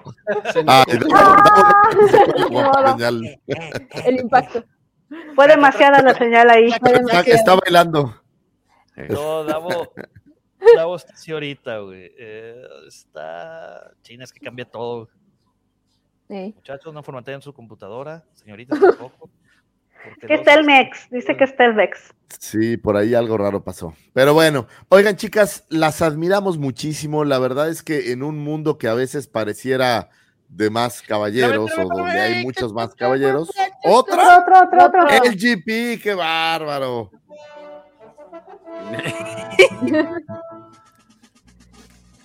E- Esa como para quién fue. Eso fue para- Sí, cabrón. Ahí está. Ah, Bueno, eh, eh, otra, otra, otra guapa señal. Y con una carga sí, dos cargas sísmicas, una para eh, este para Alex y otra para LGP. ¿Les parece? Estamos de acuerdo. Les parece. Órale, pues. Una, dos, tres.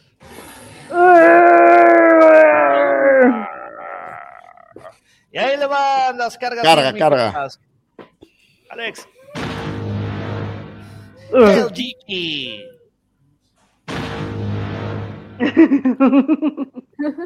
Ah, Chicas. Toda nuestra. Se quedó como en Davomático.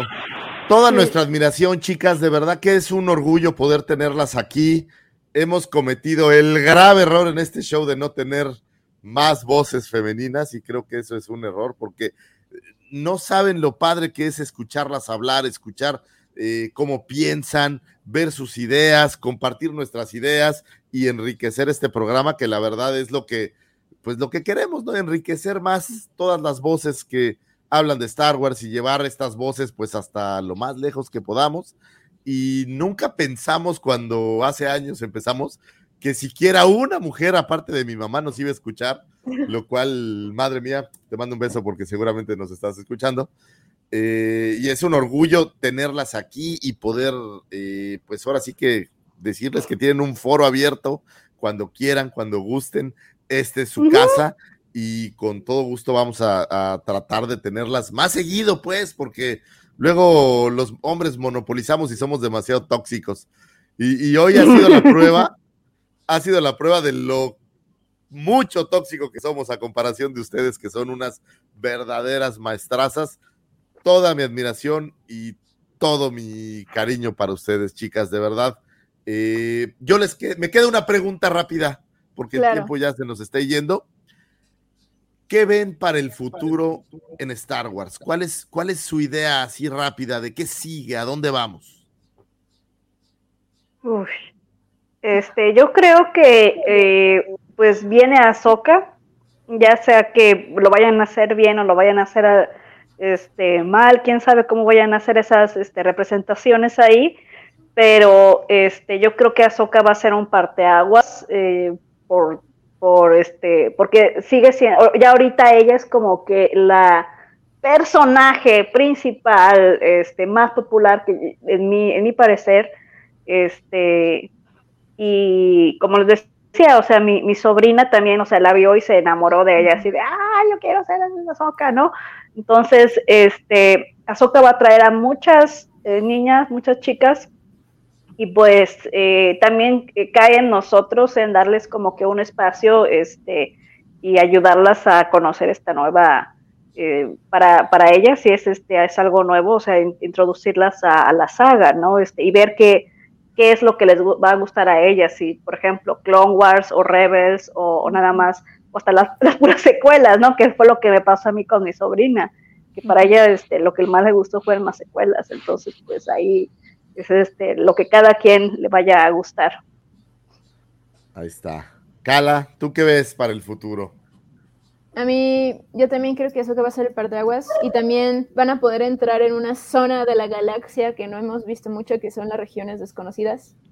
El caos. Espero, ajá, espero que ahí puedan agrandar y explorar más la galaxia, que podamos ver personajes nuevos también con, de la mano de Ahsoka, que yo creo que es indicado porque como dicen es amada por los fans y ella creo que sería perfecta para guiarnos en ese viaje.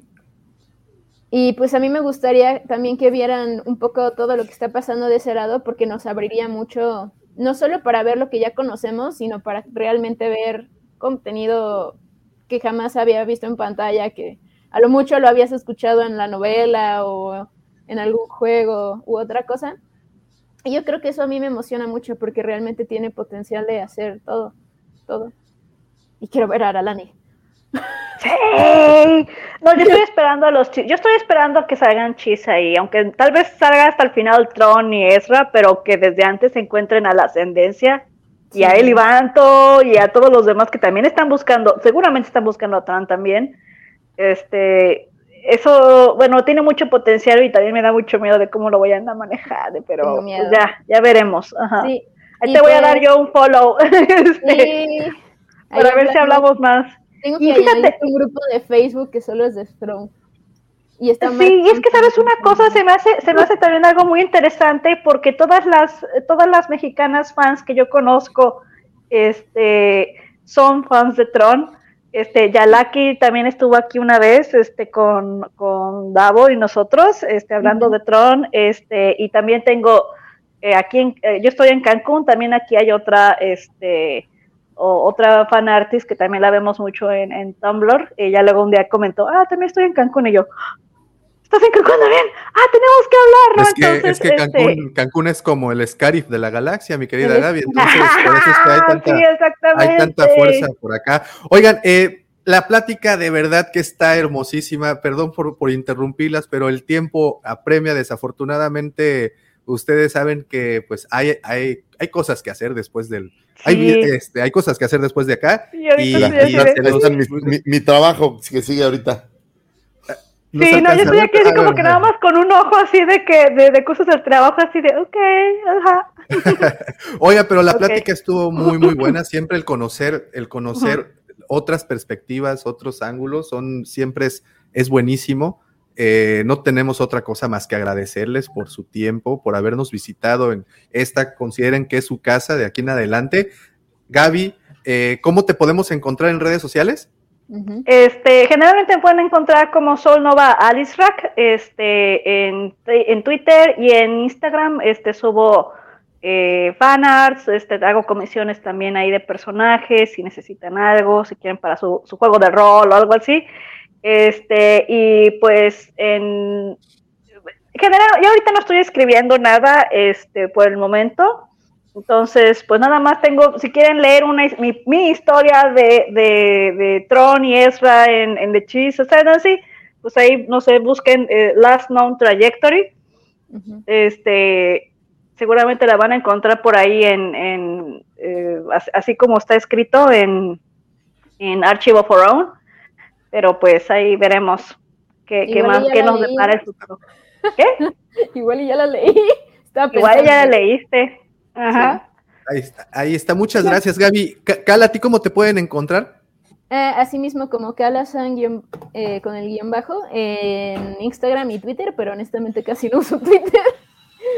Eh, uso más Instagram y pues también estoy en ArtStation y en mi página. Cualquier cosa que necesiten. Excelente, pues ahí están las redes. Muchísimas gracias. Gracias de verdad por su tiempo. The circle is now complete. When I left you, I was but the learner. Now I am the master.